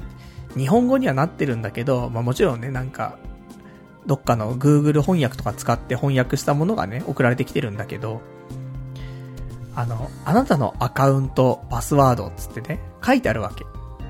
で、アカウントは、なんか普通のメールアドレス書いてあって。で、パスワードっていうのもあるんだけど、あの、パスワードが合ってるんだよね。いや、それ、リアルに俺が使ってるパスワードじゃんっての書いてあんの。もうバレてんだよね。ただ、そのパスワードは、昔よく使ってたんだけど、今、ほとんど使ってなくて、本当に例えば、まあなんかパスワード100個ぐらい使ってるとしたらね、100サイトとかで使ってるとしたら、その中の5個とか、ぐらいで使っているパスワードなんだけど、でも当たってるんだよね。だからさ、あ、怖えなと思って。で、ちょっとドキドキね、今日しちゃってましたけどもね。まあだからといってね、あの、この手のメールってさ、最後にさ、まあもちろん、ただ、ハッキングしたよだけじゃないんだよね。ハッキングしたから、ちゃんと、なんか、お金払ってよ、みたいな。お金払ってくれたら何もしないからさ、みたいな。ね、お互い、その方がいいでしょ、みたいな。今後私も手出しませんよ、みたいな、が返ってくるんだけどさ。で、最近はですね、あの、ビットコインで、ね、ビットコイン送ってちょうよ、つってね。私のビットコインウォレットはこちらです、みたいな書いてあって、で、送ってください。いや、無理だが、ってね。まあ、送らないんだけど、それにしてもね、あの、怖えなと思って。ね、パスワード、バレてると思ってね。まあ、そんなわけで。いや、怖いもんだなって。なんで、まあ、Windows の方でね、ちょっと、やらかしてんのかな。あの、前使ってた Windows がさ、もう2年ぐらい経ってるからさ。で、2年ぐらい全然触ってないんだけど、たまに起動したりとかしてさ。若干なんかもうバグっちゃってんのよね。だから、あの、ウイルスソフトとかも起動しなくて、だからダメだね。あれ一回ネットから切らないとダメかもしれないね。危ない。とかね、そんなお話でございましてね。久しぶりに、あの、無視できないスパムメールにね、会うっていう。怖い。ハッキングされてんだもん。怖い怖いっていうね、ところでございまして。まあ、できる限りね、その、書いてあるパスワードに関してはね、ちょっと変更したいなとは思っておりますけどもね。では、えーと、あとはね、いただいているお便りなんですけども、ラジオネーム、アフリカのキリンさん。パルさんこんばんは。リゼロ打つことですが、お店に頼んで動画撮ったりできないのでしょうか？結構スロー配信している人いますよっていうね、お便りいただきました。ありがとうございます。まあそうだよね、スロー配信してる人いるよね。そういうのやる？したら、ちょっとはプラスになるかな。プラスっていうかね、せっかくやってるんだからネタにしないともったいないすべてのことはね、お金かかってるんだし。できるもんなのかな？でも俺、店行ってもさ、なんか動画撮ってる人見たことないんだよね。あの、もちろんね、ライターの人とかのやつはたまにさ、見るけどさ、普通の日に、俺が行くよ、行く、よく行くようなさ、大手の店舗とか行っても、いないんだよ、そんな人ね。だから、ちょっとどうなんだかわから、わからないんですけど、調べてみるね、価値はね、ありますよね。その、一般の、普通の YouTuber だ、どのぐらいのね、登録者が必要なのかわかんないけど、1000人未満とかの登録者だけど、なんかスロット配信してるとか。そういう人いたらね、あの、ちょっと調べてみてね、なんかこんな方法があるんだとかね、あれば、ちょっと実践していきたいなと思っておりますんで、ね、情報ありがとうございます。せっかく打つんだったらね、そしたら堂々と、いや、あの、ギャンブル中毒じゃなくて、あの、YouTube のネタなんですって。ね、そんなのができるかもしれませんからね。ちょっと。あと、なんかコラボとかね。俺コラボとかする？できないでしょ。そういう性格じゃないでしょと思うんだけど、まあ、もしね、そういうので、あの、底辺 YouTuber にもね、あの、そういう手を差し伸べてくれるようなね、スロット配信者がいたらね、それはそれで、あの、ぜひやらせてください、つって。自分も動画回していいっすかみたいな。とかね。ただ、あんま、あの知識がないからさ。で、その、スイカ取ったりとか、チェリー取ったりとか、そのぐらいしかできないからさ。これ何分、なんか、何千何分の1の確率で出る、あれ、レアなやつじゃないですか？とか。そういうのできないからね。だから、あの、そんなよくわかんないんですけどもね。勢いだけ、おウェイっつって。ね、なんか来た来た来た来たーっつって。くらいしかできないんで。そんなにわかのね、一般スロー打ち、ね。全部それになっちゃうね。全然プロフェッショナルなところがね、いつもないからね。初心者なんとかがみたいな。やってみたみたいな感じになっちゃうのがね、ちょっと心苦しいんですけどもね。せっかくだからね、打ちたいね。全演出見たいとかね。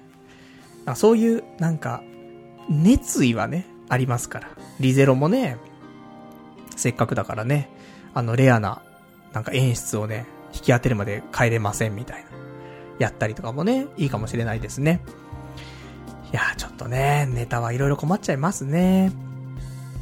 じゃあ、そんなところでございますけども、じゃあ、あとはですね、えー、今週あったお話なんですが、今週、えー、ちょっとあるね、リスナーさんが、ちょ東京に来るというちょっとお話をいただいて、えー、ちょっとね、あった、あったんですけどもね、あの、たまに、ね、お便りくれている、えー、なんぞこれ、これさんっていうね、方が、ちょ東京来るってことだったんでね、ちょっと会ってお話をね、したんですけどもね。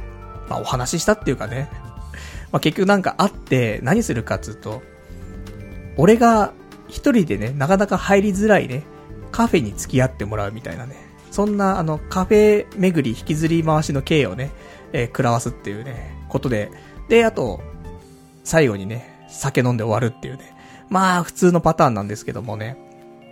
あのー前にね、ツイッターで、表参道にある、すげえ洒落たカフェがあって、これ入れねえなーと思って、一人じゃと思って。写真だけ撮ってね、離脱したところがあったんだけど。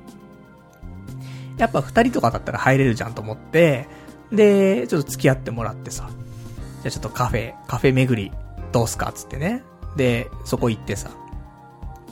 表参道にある、ヘイカフェっていう、HAY カフェ、ね、ヘイカフェっていうのがあって、表参道のその、モマ前にちょっとお話ししたかもしれないけど、モマが入っている建物の地下かな？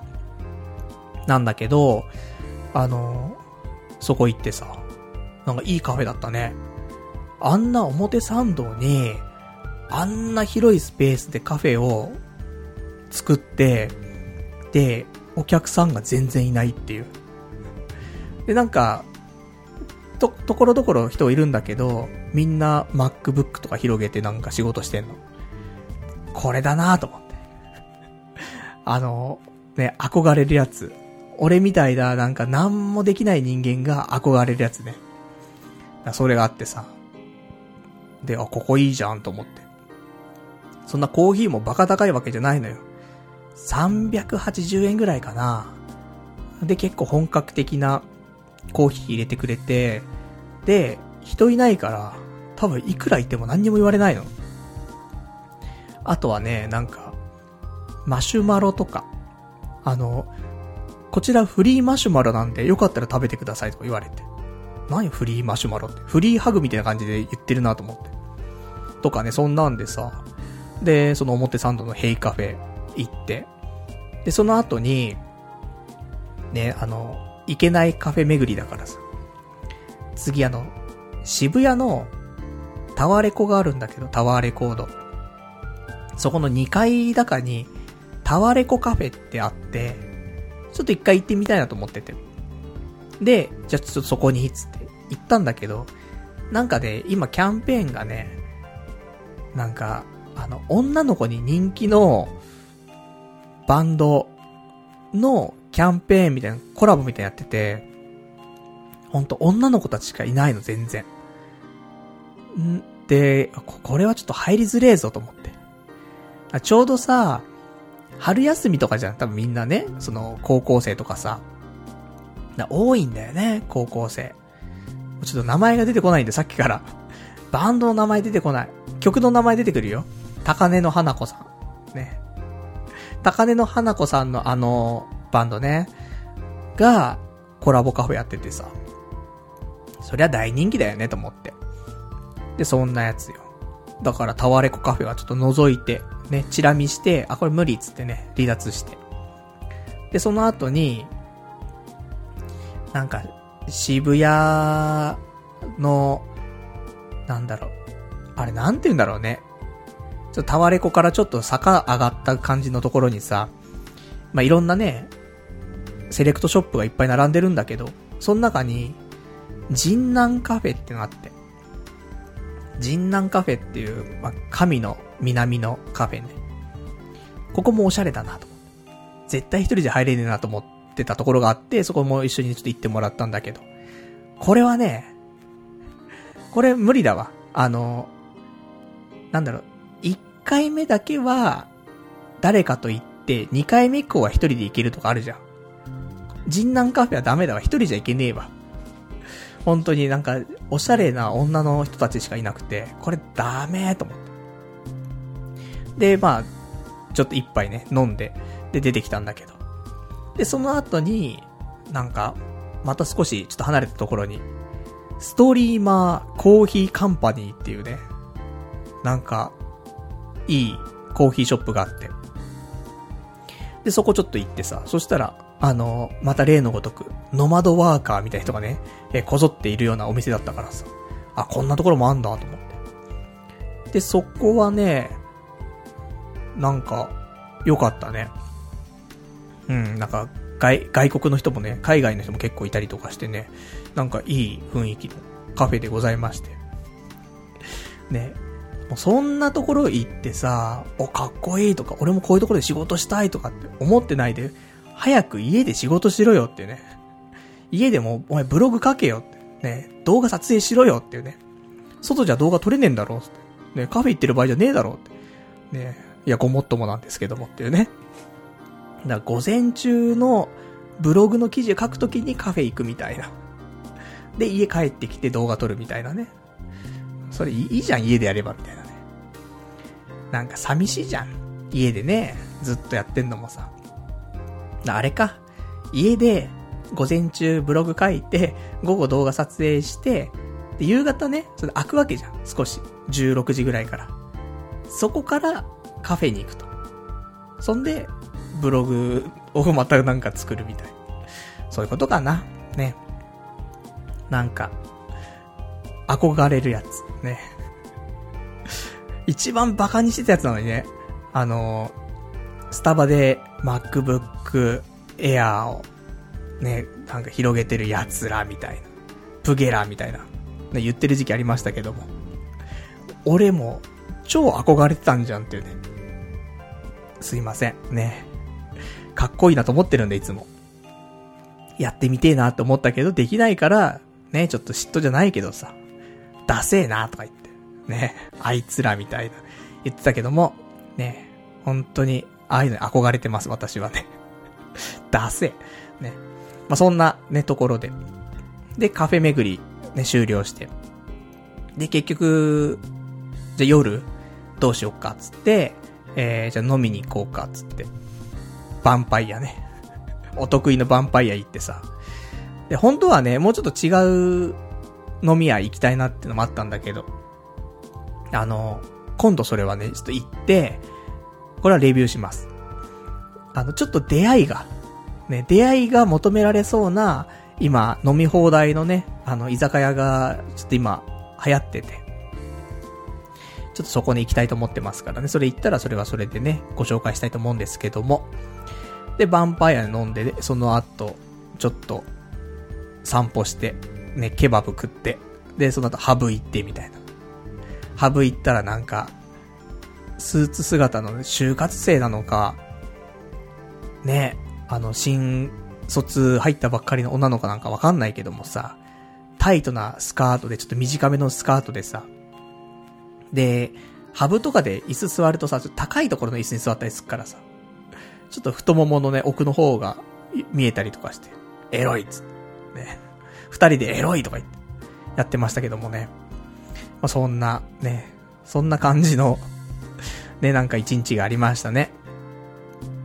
まあ、なんか、もし、ね、ちょいちょいね、あの、私も、休みがね、毎日が休みなんでね、あの、言っていただければ、あの、遠方からね、来られるって方いらっしゃいましたらね、そんなになんか長い間、何か一緒にするってのは、ちょっとわかんないですけどもね、ちょっとカフェ行ったりとか、酒飲んだりとか、そのぐらいはね、あの、できるかなと思うんで、もし、ね、ずっとラジオ聞いてるんですとかね、あのー、一度パルさんと会ってお話ししたいですとか、あれば、ね、ちょっとタイミングにもよりますけどもね、あのー、ちょっとまず一回言ってもらえればね、そういうのも可能かなと思うんで、ね、会いに行ける、ね、あのー、ポッドキャスターということでね、頑張っていきたいと思いますから。ただあれですね、やっぱりね、あの、パルさんに物申したいとかね、そういうのをちょっと、あの、ご遠慮いただきまして。あの、熱狂的に、例えばパル内藤のことが好きだとか、童貞ネットが好きだとか、そういう人にしてほしいなっていうね。やっぱり何時間か一緒にいるわけだからさ、その日はね。そうすると、多少ね、やっぱり、あの、プラスな感情が多い人の方がね、私も接してて、あの、いいんでね、やっぱりね。物申されてもね、は、はーってなっちゃうからさ。じゃあ、お疲れっす、つってね、30分で離脱みたいなのあるからさ。まあ、ないんだけどね。ないんだけど、そういう気持ちになっちゃうからさ。あの、パル内藤愛、ね、えー、童貞ネット愛のある方、ね、我こそはという方がね、いらっしゃって、で、都内で出てくることがあればね、その時は言っていただけたらと思いますんで。まあ、オフ会とかまで待たなくてもね。まあ、そんなんで、えー、まあ、ちょっと一緒にね、飲む機会とかもね、作れるかなーなんて思いますよって。そんなところでございますと。あとはですね、今週のお話の前に、じゃあちょっといただいているお便りをね、ちょっと読んでいきましょうか。えー、ラジオネーム。どれかしらね。ラジオネーム、なんぞこれさん。えー、パルさん、聞いてください。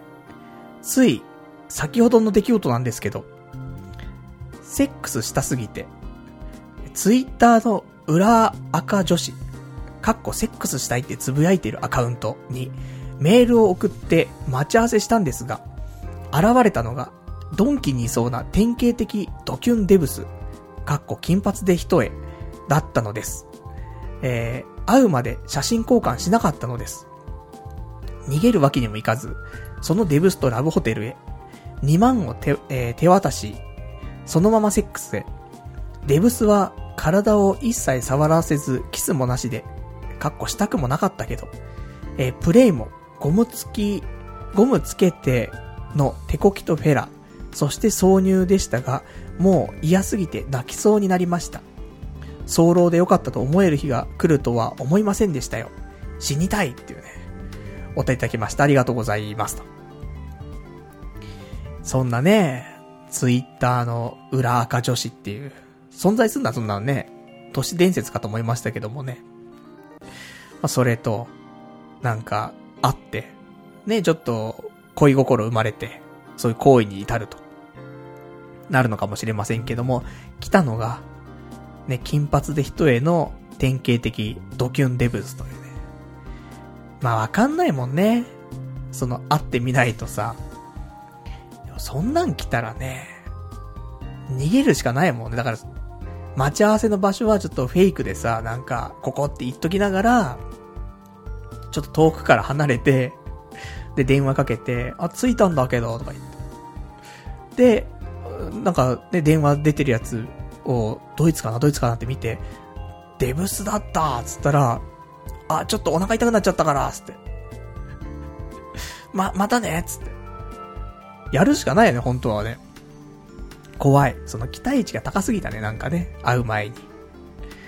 だからね、変なやつ絶対来るわけないじゃんって思ってたからこそ、普通にね、そのまま会ってしまったわけだって。やっぱね、金髪デブスが来る可能性はあるから。ね、ちょっと遠く離れたところから、ね、ウォッチングしないとダメだよね。やだね、なんか。ドキュン。ね、ドンキにいそうな金髪ドキュンデブスだからね。なんか、牛島くんに出てきそうな感じで、牛島くんの風俗店とかで働いてる女みたいな。ね、あんな感じでしょ。あれ来たらな困っちゃうよなやっぱりね、ちゃんとね、あの、写真とか交換してね、行くべきです。写真交換しても変わんないな。一番写真写りいいの持ってくるんだからさ。だから、ね、こういうツイッターとかで会わないで、やっぱりソープとかね、角海老グループとかさ、新地とかさ、そういうところで女性とはね、出会った方がいいんじゃないかなって私は思いますけどもね。怖い。まあ、いい勉強にね、なったということで。まあ、次のね、出会いに向けてね、まあこれをね、うまくね、なんか活かしていっていただけたらね、あの、より良いね、人生待ってると思いますからね。まあ、なかなかね、辛いですね。まあでも、ね、いい人生経験なのか、ね、わかりませんけどもね。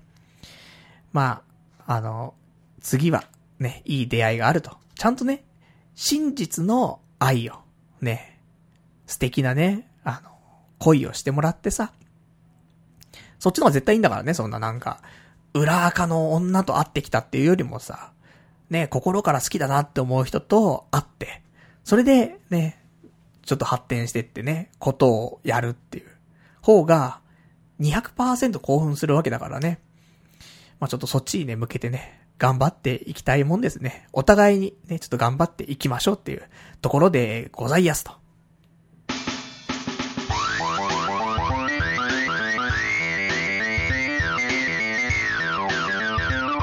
童貞ネットアットエドラジそれではね、お時間ほどときましたから、お別れのコーナーしていきたいと思います。お別れのコーナーはね、今日喋れなかったこととかね、まだ、えー、お話できていない、ちょっとことなんかをね、つらつらとご紹介していきたいと思うんですけども。じゃあ今日喋りたかったことをざっくりと喋っちゃいましょうか。そうだね。今週は他はね、あれ、パルナイト .com っていうホームページがまああるんですけども、ここに、すげえ、とんでもねえコメントが来て、これ何なんだよって思うんだけどさ、なんかね、どのぐらいやばいかっつうと、多分もう、とんでもないんだけど、ちょっと読んでみよう。よ、読めないんだよ。もうね、読めないレベルのやつなんだけど、まあ、何が書いてあるかっていうと、俺の個人情報とかがいっぱい書いてあって それがコメントできてて、で、俺がそのコメント承認しないと、サイトには反映されないんだけどさ。だから承認できねえよなと思って。その、前職の会社の名前とか、いつ退職したとか、で、本名だったりとか、なんかね、まあもちろん俺がラジオでいろいろ喋ったことっていうのを、まあこうだろうなっていう想像のもと、あのー、構成してるんだろうけど、でも、まあ、ところどころやっぱし俺も真実を喋ってるからさ、それ入れられるとさ、なんかそれっぽく見えちゃうんだよねと思って。とかね。あの、会社の電話番号とかね書いてあったんで。だからさ、そんなコメントがっつり来ててさ、いやー、やってくれるぜと思って。で、ね、あの投稿者は IP アドレスとかね、こっち、あの、管理者なんでね、まあ見えたりはするんだけど、まあ、だからといってどこまで終えるのって話だからね。まあそんな追い切れるわけでもないからね。警察言うような内容でもないし。だからもうお互いにこういうのやめようよ、と。ね。その、まあ悪ふざけだったのかもしれないけどもさ、ねよくないから。で、ダメだよ、その、本名とか、まあ別にダメだよって言っても、もう、お前が、で、こうやってラジオでいろんなことをね、言ってるわけだから、もうその、自業自得だろうっていう人もね、それはいるだろうと思うけど、一応俺も情報ばらして言ってるからさ、ばらしてっていうのはその、一回の回でまとめていろんなこと言ってるわけじゃなくて、できる限り違う回でね、話したりとかして、全部合わせればね、わかるけど、そんなのを毎週聞いてさ、毎週2時間がっつり聞いてるヘビーリスナーだけがわかるようにしてるわけであってさ。それをまとめないでよっていう。それまとめられたら俺もちょっともうお手上げだからさ。やめよっていう。あと、ね、そんなコメントされても、まあ、ね、載せらんないわけだからさ。もうちょっと載せられる上手い書き方しようよみたいなさ。ねえ。まあ、そんなところで。とんでもねえの来たなと思って。結構震えるよね。その、ね、こういうコメントが来たりとか、あとスパムメールでね、パスワードみたいな。海外のところからね、パスワードのやつが来ちゃったりとかさ。怖え。ネットは怖え。まあ、そんなこと思いつつもね、顔出ししながらね、え YouTube やっちゃったりとか。ね、あの、住民、住民税とかね、ラジオで全部公開しちゃったりとかね、しちゃいますけどもね。まあ、言うほどかと。その、なんか難しいのはさ、どこまで恐れるべきかね、どこまで恐れないべきかってあるじゃない。ま大概みんななんか、顔出しはちょっととかさ、あるじゃん。顔出ししたところで何、何が変わるのっていう。もちろんね、なんか、高学歴でさ、すげえ積み上げ、積み上げてきてキャリアとかあってとか。そういう人が、とんでもねえことやっちゃったらそれはダメだけどさ。そんな積み上げてない人間だったらさ、何やったって別にリスクもクソもないじゃん。逆にリスクがあることをやった方がさ、まだ積み上げになるじゃん。これまでの積み上げよりも全然ね、いいもんだからさ。そんなことをね、ちょっと私思ったりしますんで。まあ、これからもね、攻めていきますよ。いろいろと。言っていいのかなダメなのかなって思った瞬間言っちゃいますから、私はね。だそんなんでね、あの、これからも変わりませんけども、あの、できたら、そのコメントとかでさ、ね、すげえ長文だからね、原稿用紙1枚ぐらいあるんじゃねえかっていうね、ぐらいの、あの長文でね、えー、個人情報をもりもり盛り込んだやつをね、あの、送ってこられても困りますから、ね。こういうのはやめていただきたい。ね、せっかくだったらね、もうちょっと、あの、エンターテイメントなね、バラエティ感のある、ね、お便りだったりとか、コメントとか、ね、いただけたらと思いますんで、よろしくお願いいたしやすと。で、あとはですね、今週は、お花見がありました。昨日ですけどもね、日曜日お花見あって。で、しこたまね、日本酒飲んでさ、いや、美味しい日本酒みんな持ってきてくれるのよ。美味しいなと思って。ただ、俺が持ってった日本酒が 美味しくなくて。俺は俺でね、あの、面白い日本酒があったから、それを買ってったの。わざわざ埼玉まで行って。埼玉で、浦和に行って、浦和に売ってなくて、大宮に行って、で、大宮で買ってみたいな。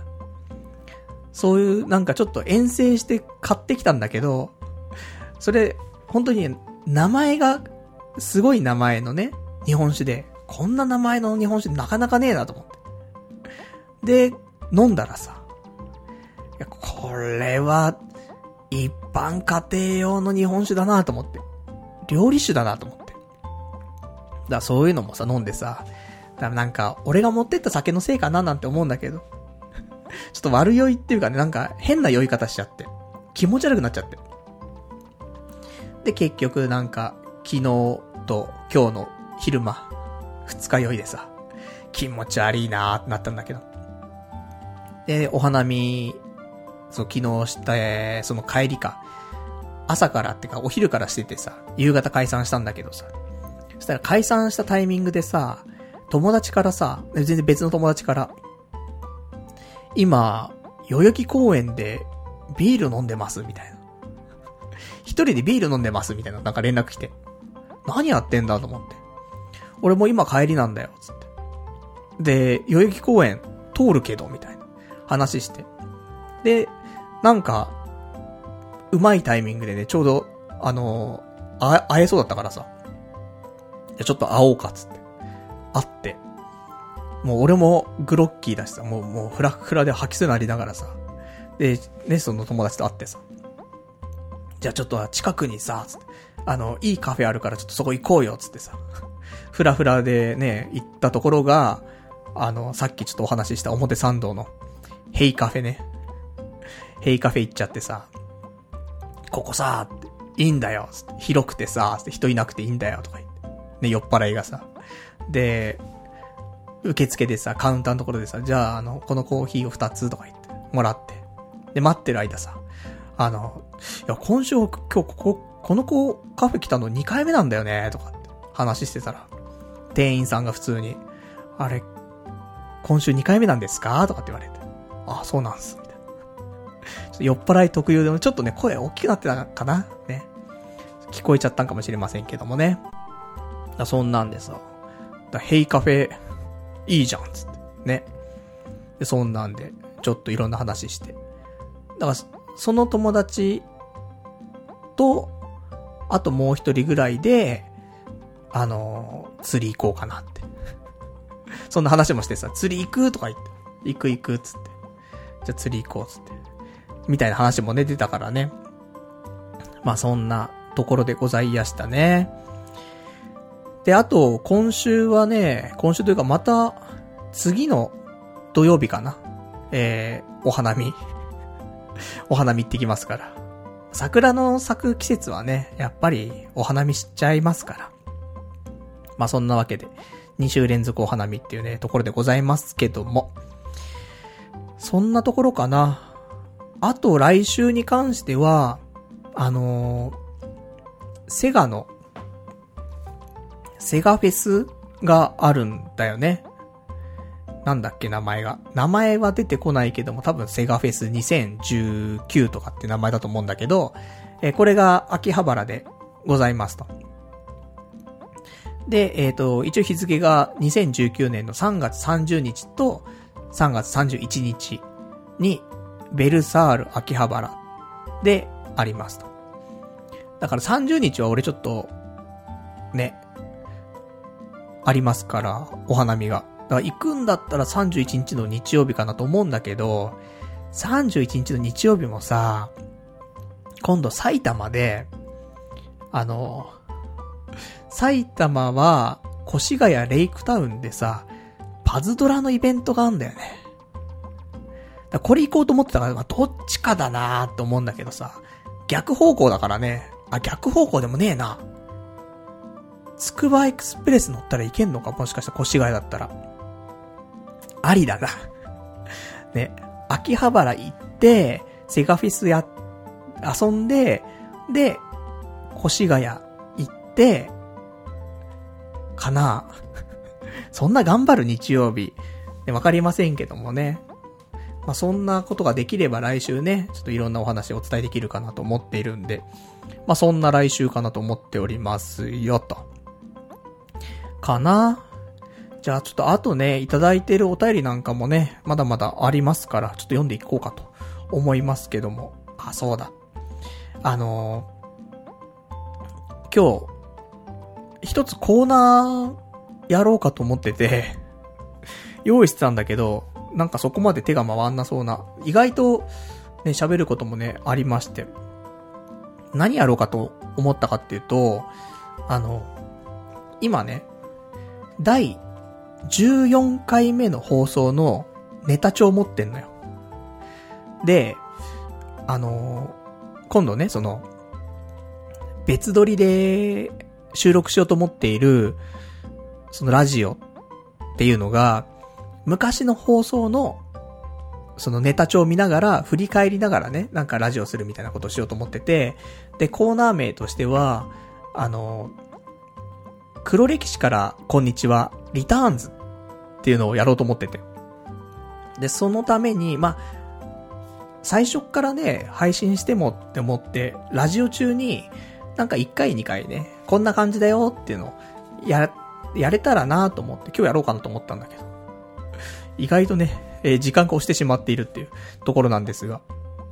で、なんかね、一応、その、14回目の放送をね、聞き直したんだけど、それ2009年の3月23日、本当10年前の放送なんだけど、なんか、ね、辛い放送だよね。まあ、14回だから言っても3ヶ月ぐらい、ラジオ始めて3ヶ月ぐらいのね、やつなんだけど、まあなんかね、iTunes Store とかにそう、ポッドキャストとしてね、童貞ネットが載って、で、出たばっかだから注目のなんかピックアップみたいに出るわけよ。で、リスナーとかもすげえ増えて、で、増えるのはいいんだけど、あの、評価ができんだよね。ポッドキャストに対して、あの、星1から星5まで評価できて、あとそのコメント残せるっていう機能があるんだけど、もう、星1、星1、星、星1みたいなさ、たまに星4がいるみたいなさ、そういうのが来てて、それに、すげえやられて心折れてるっていうね。そんな回だったね。まあね、あの、そこから10年経ちましたけどもね、あんま変わってないっていうね。未だにね、あの、聞いているリスナーの中からはね、あの、バッシングを食らい、ね、心折れたりとか、ありますよ、そりゃ。あの、読んでないね、その、ラジオでは紹介していないお便りだったりとか、あとは、やはり、掲示板。あの、こないださ、ね、リスナーの方が、たまには掲示板とかもね、顔出してくださいよって。あの、パルさんのこと思ってるね、あの、心配してる人もいますからとかさ、あったから。ちょっとね、その言葉を受けて、ちょっとだけだよと思って、覗こうかなと思って覗いたの。ダメだった、やっぱり。掲示板はなんかもう、なんかもう黒い。黒い煙が上がってる何かそういう、うん、オーラがすごかった。だから、本当この、多分2ヶ月ぐらい掲示板見てなかったんじゃないかなと思うんだけど、いやもうほんと見ないわ。なんかトラブルがあったりとかしたら、見る可能性もあるけど、やっぱもう見ない。あの、良くない。精神衛生、精神衛生上良くないわ。掲示板。本当にやられるよ。あれ、そのさ、当事者は、あの、よくさ、パルないとお前人の気持ちとかよくわかんねえだろうとかさ、人の気持ち考えたらそんなことできねえだろうとかっていう人いるけど、いや、掲示板で書いてる人、あんたらみたいな。俺の気持ち考えてないっしょ、みたいなね。ぐらいのレベルよ、本当に。いや、ちょっとした一言でも、来るからね。やっぱ。まあね、いいんだけどね。だから、そういう場でも、なんだろう。そういうリスナー間のコミュニケーションの場っていうのが、あることはでもいいと思うんだよ。だから、その場を俺が提供して俺は見ないみたいなね。その謎のね、現象になってますけども。だから、あの、俺はやっぱり、掲示板見ないんで、あの、なんか、ああだこうだ言いたい人がね、掲示板使って、ちょっと交流してもらえればね、いいかなと思いますから。ただ、別に、俺のバッシングしても何にも生まれないからね。それ、なんか、意味あんのかわかりませんけどもね。えー、なんか、なんかいただいてますよ、お便り。読みましょうか。ラジオネーム。やだよ。ラジオネーム羊狩り水族館さん。パルさん大変だ。掲示板でトラブル発生。さあ、今すぐ見に行くんだ。ってね。お便りいただきました。ありがとうございます。もうありがたくないから。無理だから。掲示板、童貞ネット。うわ、見たくねえな絶対トラブル起きてないじゃん、そんなのさ。まあ、つって見ますけどもね。じゃあ今日で最後ですよ。最後の掲示板ですからね。見ますけど、なんか書いてある？書いてないでしょ全然書いてない。うん。いや、書いてあるのが、ね、えー、200番、羊狩り水族館さん。また掲示板に来たのかっていう書き込みしかねえから。やめてよ。ね。もう、もう行きませんからね、掲示板ね。お便りで、ね、あの、何かご意見あればね、お便りいただけたらと思いますんで、えー、掲示板はさようなら。ね。もう精神持ちませんからね。っていうところでございますと。じゃあ、あとはね、えー、お便りいただいているから読んでいきましょうか。えー、お便りが、お、ラジオネーム、アルパカスタイルさん。えー、パルさんこんにちは。毎朝、社畜輸送列車の中で聞いています。さて、今回、長時間の通勤に耐えかね、子供部屋、おじさんから卒業して、都内の会社の近くで初めて一人暮らしを始めようとしています。期待の方が大きいので、不安はそんなにないのですが、唯一心配なことは、暖かくなってくると増えてくる黒いあいつへの対処です。私は虫が大の苦手なので、戦えるのだろうかと、憂鬱な気持ちです。一人暮らしの長いパルさんは、あいつらと戦えますか？彼らへの対処は何かしていますか？必勝法があれば教えてください。というね、お答えいただきました。ありがとうございます。いやー、黒いあいつらね。最近出ないね。俺の家に関しては。一回ぐらい出たかな今の新しいところで。ちょっと覚えてませんけどもね。あの、ここ最近全然出た覚えないです。で、前の家とかはね、たまーに出たけど、一応対処する、あの、やつとしては、一応やっぱゴキジェットかな。それか、あの、宝山団子。一番いいのは、もう引っ越しして、絶対出てほしくなかったら、宝山団子みたいな、あの、置いとくタイプ。ゴキブリホイホイみたいに、あの、なんだろう、ゴキブリを捕まえるっていう、あ、もう黒いやつっていうのもゴキブリつっちゃったけど、ゴキブリを捕まえるんじゃなくて、その、ゴキブリが出て、そいつがなんか餌食って、それ持って巣に帰ってくと、巣の奴らも死んでいくみたいなさ。そっちにした方が絶対いいから、なので、その宝山団子みたいなやつを設置する。これがまず第一だよね。で、これで多分劇的に出現率は下がると思うんで、で、それプラス、やっぱ出てきたら、あの、スプレー必要なんで、ゴキジェット。ゴキジェットね、難しいのが、やっぱキッチン周りに出るとさ、食器とかあるところ走るじゃない。そこにさ、ゴキジェットするとさ、もう、食器とか全部洗い直さないといけないんだよね。めんどくさいんだよ。だが、あいつを放置しとくよりはいいからね。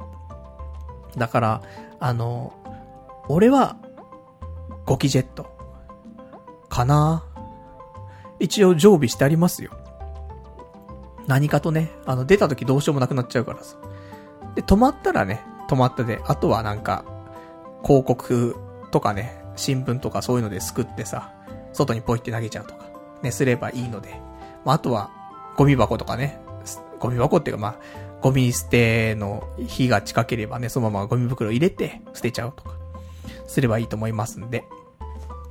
まあ、大丈夫ですよ。ね。ただあれだよ、あの、都内とかに引っ越すんだったら大丈夫だよ。